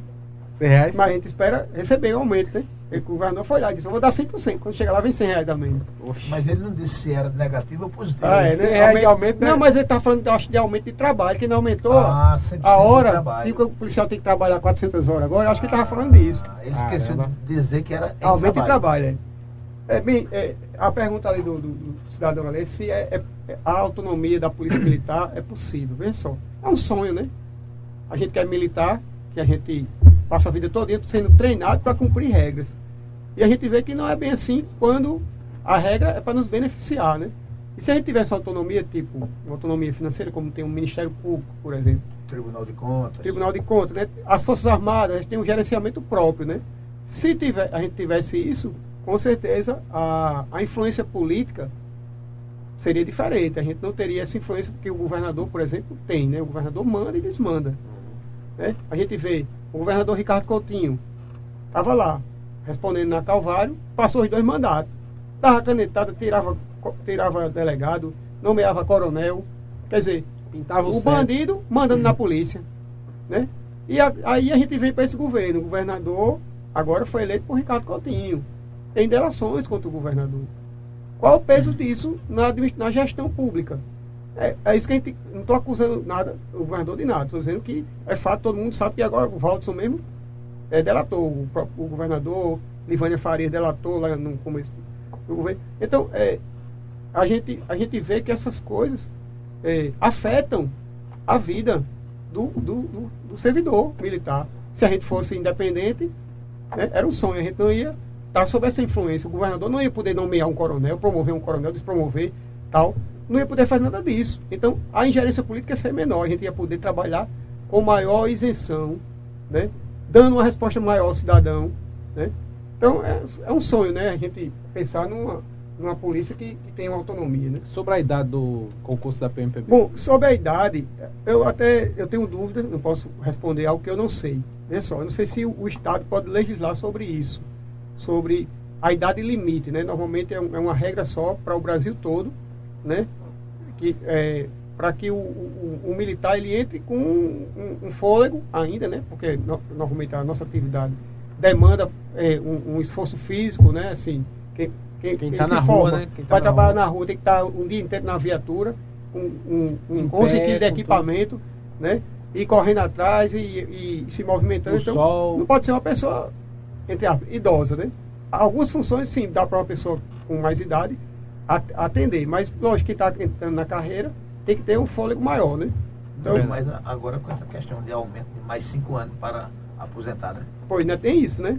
É isso aí, pessoal. Conversamos com o Tenente Coronel Ramalho, Coronel Ramalho da Polícia Militar do Estado da Paraíba. Coronel, a gente agradece pela sua participação aqui, pela sua colaboração neste programa e esclarecimentos que o senhor fez a toda a população paraibana, pernambucana, do Brasil inteiro que estão acompanhando esse PBPE Podcast nas redes sociais. Em especial, um esclarecimento, mais uma vez, à, à população da Polícia Militar do Estado da Paraíba, em especial a- a- aos praças, aos soldados e aos guerreiros da Polícia Militar. O senhor que fez esse esclarecimento aí, é, duas horas de live, né? Praticamente, né, Everson? Que o Bateu aí. Pode vir também. Pode vir, João Azevedo, Nonato Bandeira, quiser vir pra cá, dizer aqui é enfrentar as perguntas dos internautas, porque aqui não tem filtro não, viu? Vem pergunta de todo tipo aí, O coronel. canal está aberto, né? O canal está aberto, com certeza, para João Azevedo. Pra... Quem, é, quem é responsável fora João Azevedo essa negociação? Quem é que está à frente aí? Eu acho que Ele a- delegou o pro- alguém fora ele? Não, ele vai com a bateria de secretário, secretário de Quem é? infraestrutura. Doutor Jean Nunes, ele tá na. na- Vai não, tudinho, Vai comandante também? geral, tudo e Coronel o da equipe Coronel ele está convidado, E o Coronel ele, para e da equipe cá. econômica também. Doutor Jean Nunes também vir para cá para conversar sobre segurança pública. Mas eu acho que essa, essa lei vai ter que voltar para a Assembleia. Quando ab- abrir agora, reabrir em fevereiro, vai ter que voltar para lá. Vai né? depender da Assembleia. Enquanto vai reabrir com essa Assembleia? Eu acho que os, os deputados agora estão sabendo um pouquinho como é que funciona a polícia, né? Porque eles estavam sabendo de nada, né? Votaram Tá tudo na ignorância, né? pelo rolo- agora. Não, votaram pelo rolo. É, pelos cargos, né? Pelos A cargos toque que de caixa, né? estado, A toque de caixa, Aquela como coisa, o cabo, ditado. o cabo tem um monte de cargo. Rapaz, Pelas se não benéfias. assim, tu perde. Pelas Então, é mais ou menos isso. Infelizmente é isso, né? Coronel, mais uma vez, muito obrigado por vir a este programa. Eu fico muito feliz é, em receber é, o senhor aqui em nossos estúdios e dizer a toda a população paraibana e a todos os policiais militares que estamos aí em total apoio a toda a categoria da Polícia Militar, de toda a categoria da segurança pública do estado da Paraíba, não só da Paraíba, mas também de Pernambuco. O espaço aqui é democrático, é livre para todos os cidadãos paraibanos e, e pernambucanos também. Tiago, antes que o coronel encerre, eu gostaria de deixar uma mensagem. Que o que está acontecendo na Paraíba não é culpa do cabo Gilberto. Muito pelo contrário, ele está buscando melhoria para a tropa, para a, a nossa força de segurança, que se todos os deputados tivessem agido igual ao cabo Gilberto, talvez o governador já tivesse assinado e nada disso estaria acontecendo. É. Ou seja, a segurança estaria em paz. Então a culpa é dos deputados que votaram sem ler, que tem espaço aqui, bem como o governador que foi na onda. É verdade. Daí a, a fala do. A indagação aqui do, ad- nosso advogado Ronaldo Jordão, doutor Ronaldo Jordão, falando sobre essa questão aí, né? Da, desse projeto aí. Porque fica Aliás, sobre o. Tentando questão, culpar, o cabo, o né? cabo Gilberto. Que está à frente do movimento, né? É. Mas infelizmente a culpa não é do Cabo Gilberto, deixar bem, bem claro aqui para os nossos internautas e para toda a população da Paraíba, de Pernambuco e do Brasil que estão acompanhando. Isso é uma culpa exclusivamente do, do governo do estado, né? Do líder da tropa, que é o governador João Azevedo, né, Coronel? Isso. As considerações. As considerações, o senhor pode ficar à vontade aí e falar, mandar um abraço aí para o Cabo Gilberto. É, mandar um abraço pro meu parceiro aí de, de luta, né? O, o deputado Gilberto. Tem muitos outros, né? Tem o Tenente Ribeiro, tem o Cabo Emanuel, tem o Sargento Hélio, tem o, o Cabo Guzmão. São vários outros que. O, o, o Capitão Brito, Tem um que é político de, de Cabedelo, né? Cabedelo é de. de Cabedelo. Campina é, Grande. Guzmão. Capitão Aquele de Selima óculos, rapaz, tá que tava lá luta? em cima do trio lá comigo. Capitão É Selima está nessa luta? Selima tá lá no sertão. Não Eu acho que ele é- eu falo com ele. Eu acho que é vice-prefeito ele. Sim, não, é Clestone. Clestone, é muito falado ele, Clestone. Major Clestone. Major é- Clestone. É, vice-prefeito, né, de Bahia. Capitão. Selima limpou a bandagem aqui Foi. em Pé de Fogo. Tô né? em pé de fogo, foi. Lá no sertão também, ele tem uma atuação boa.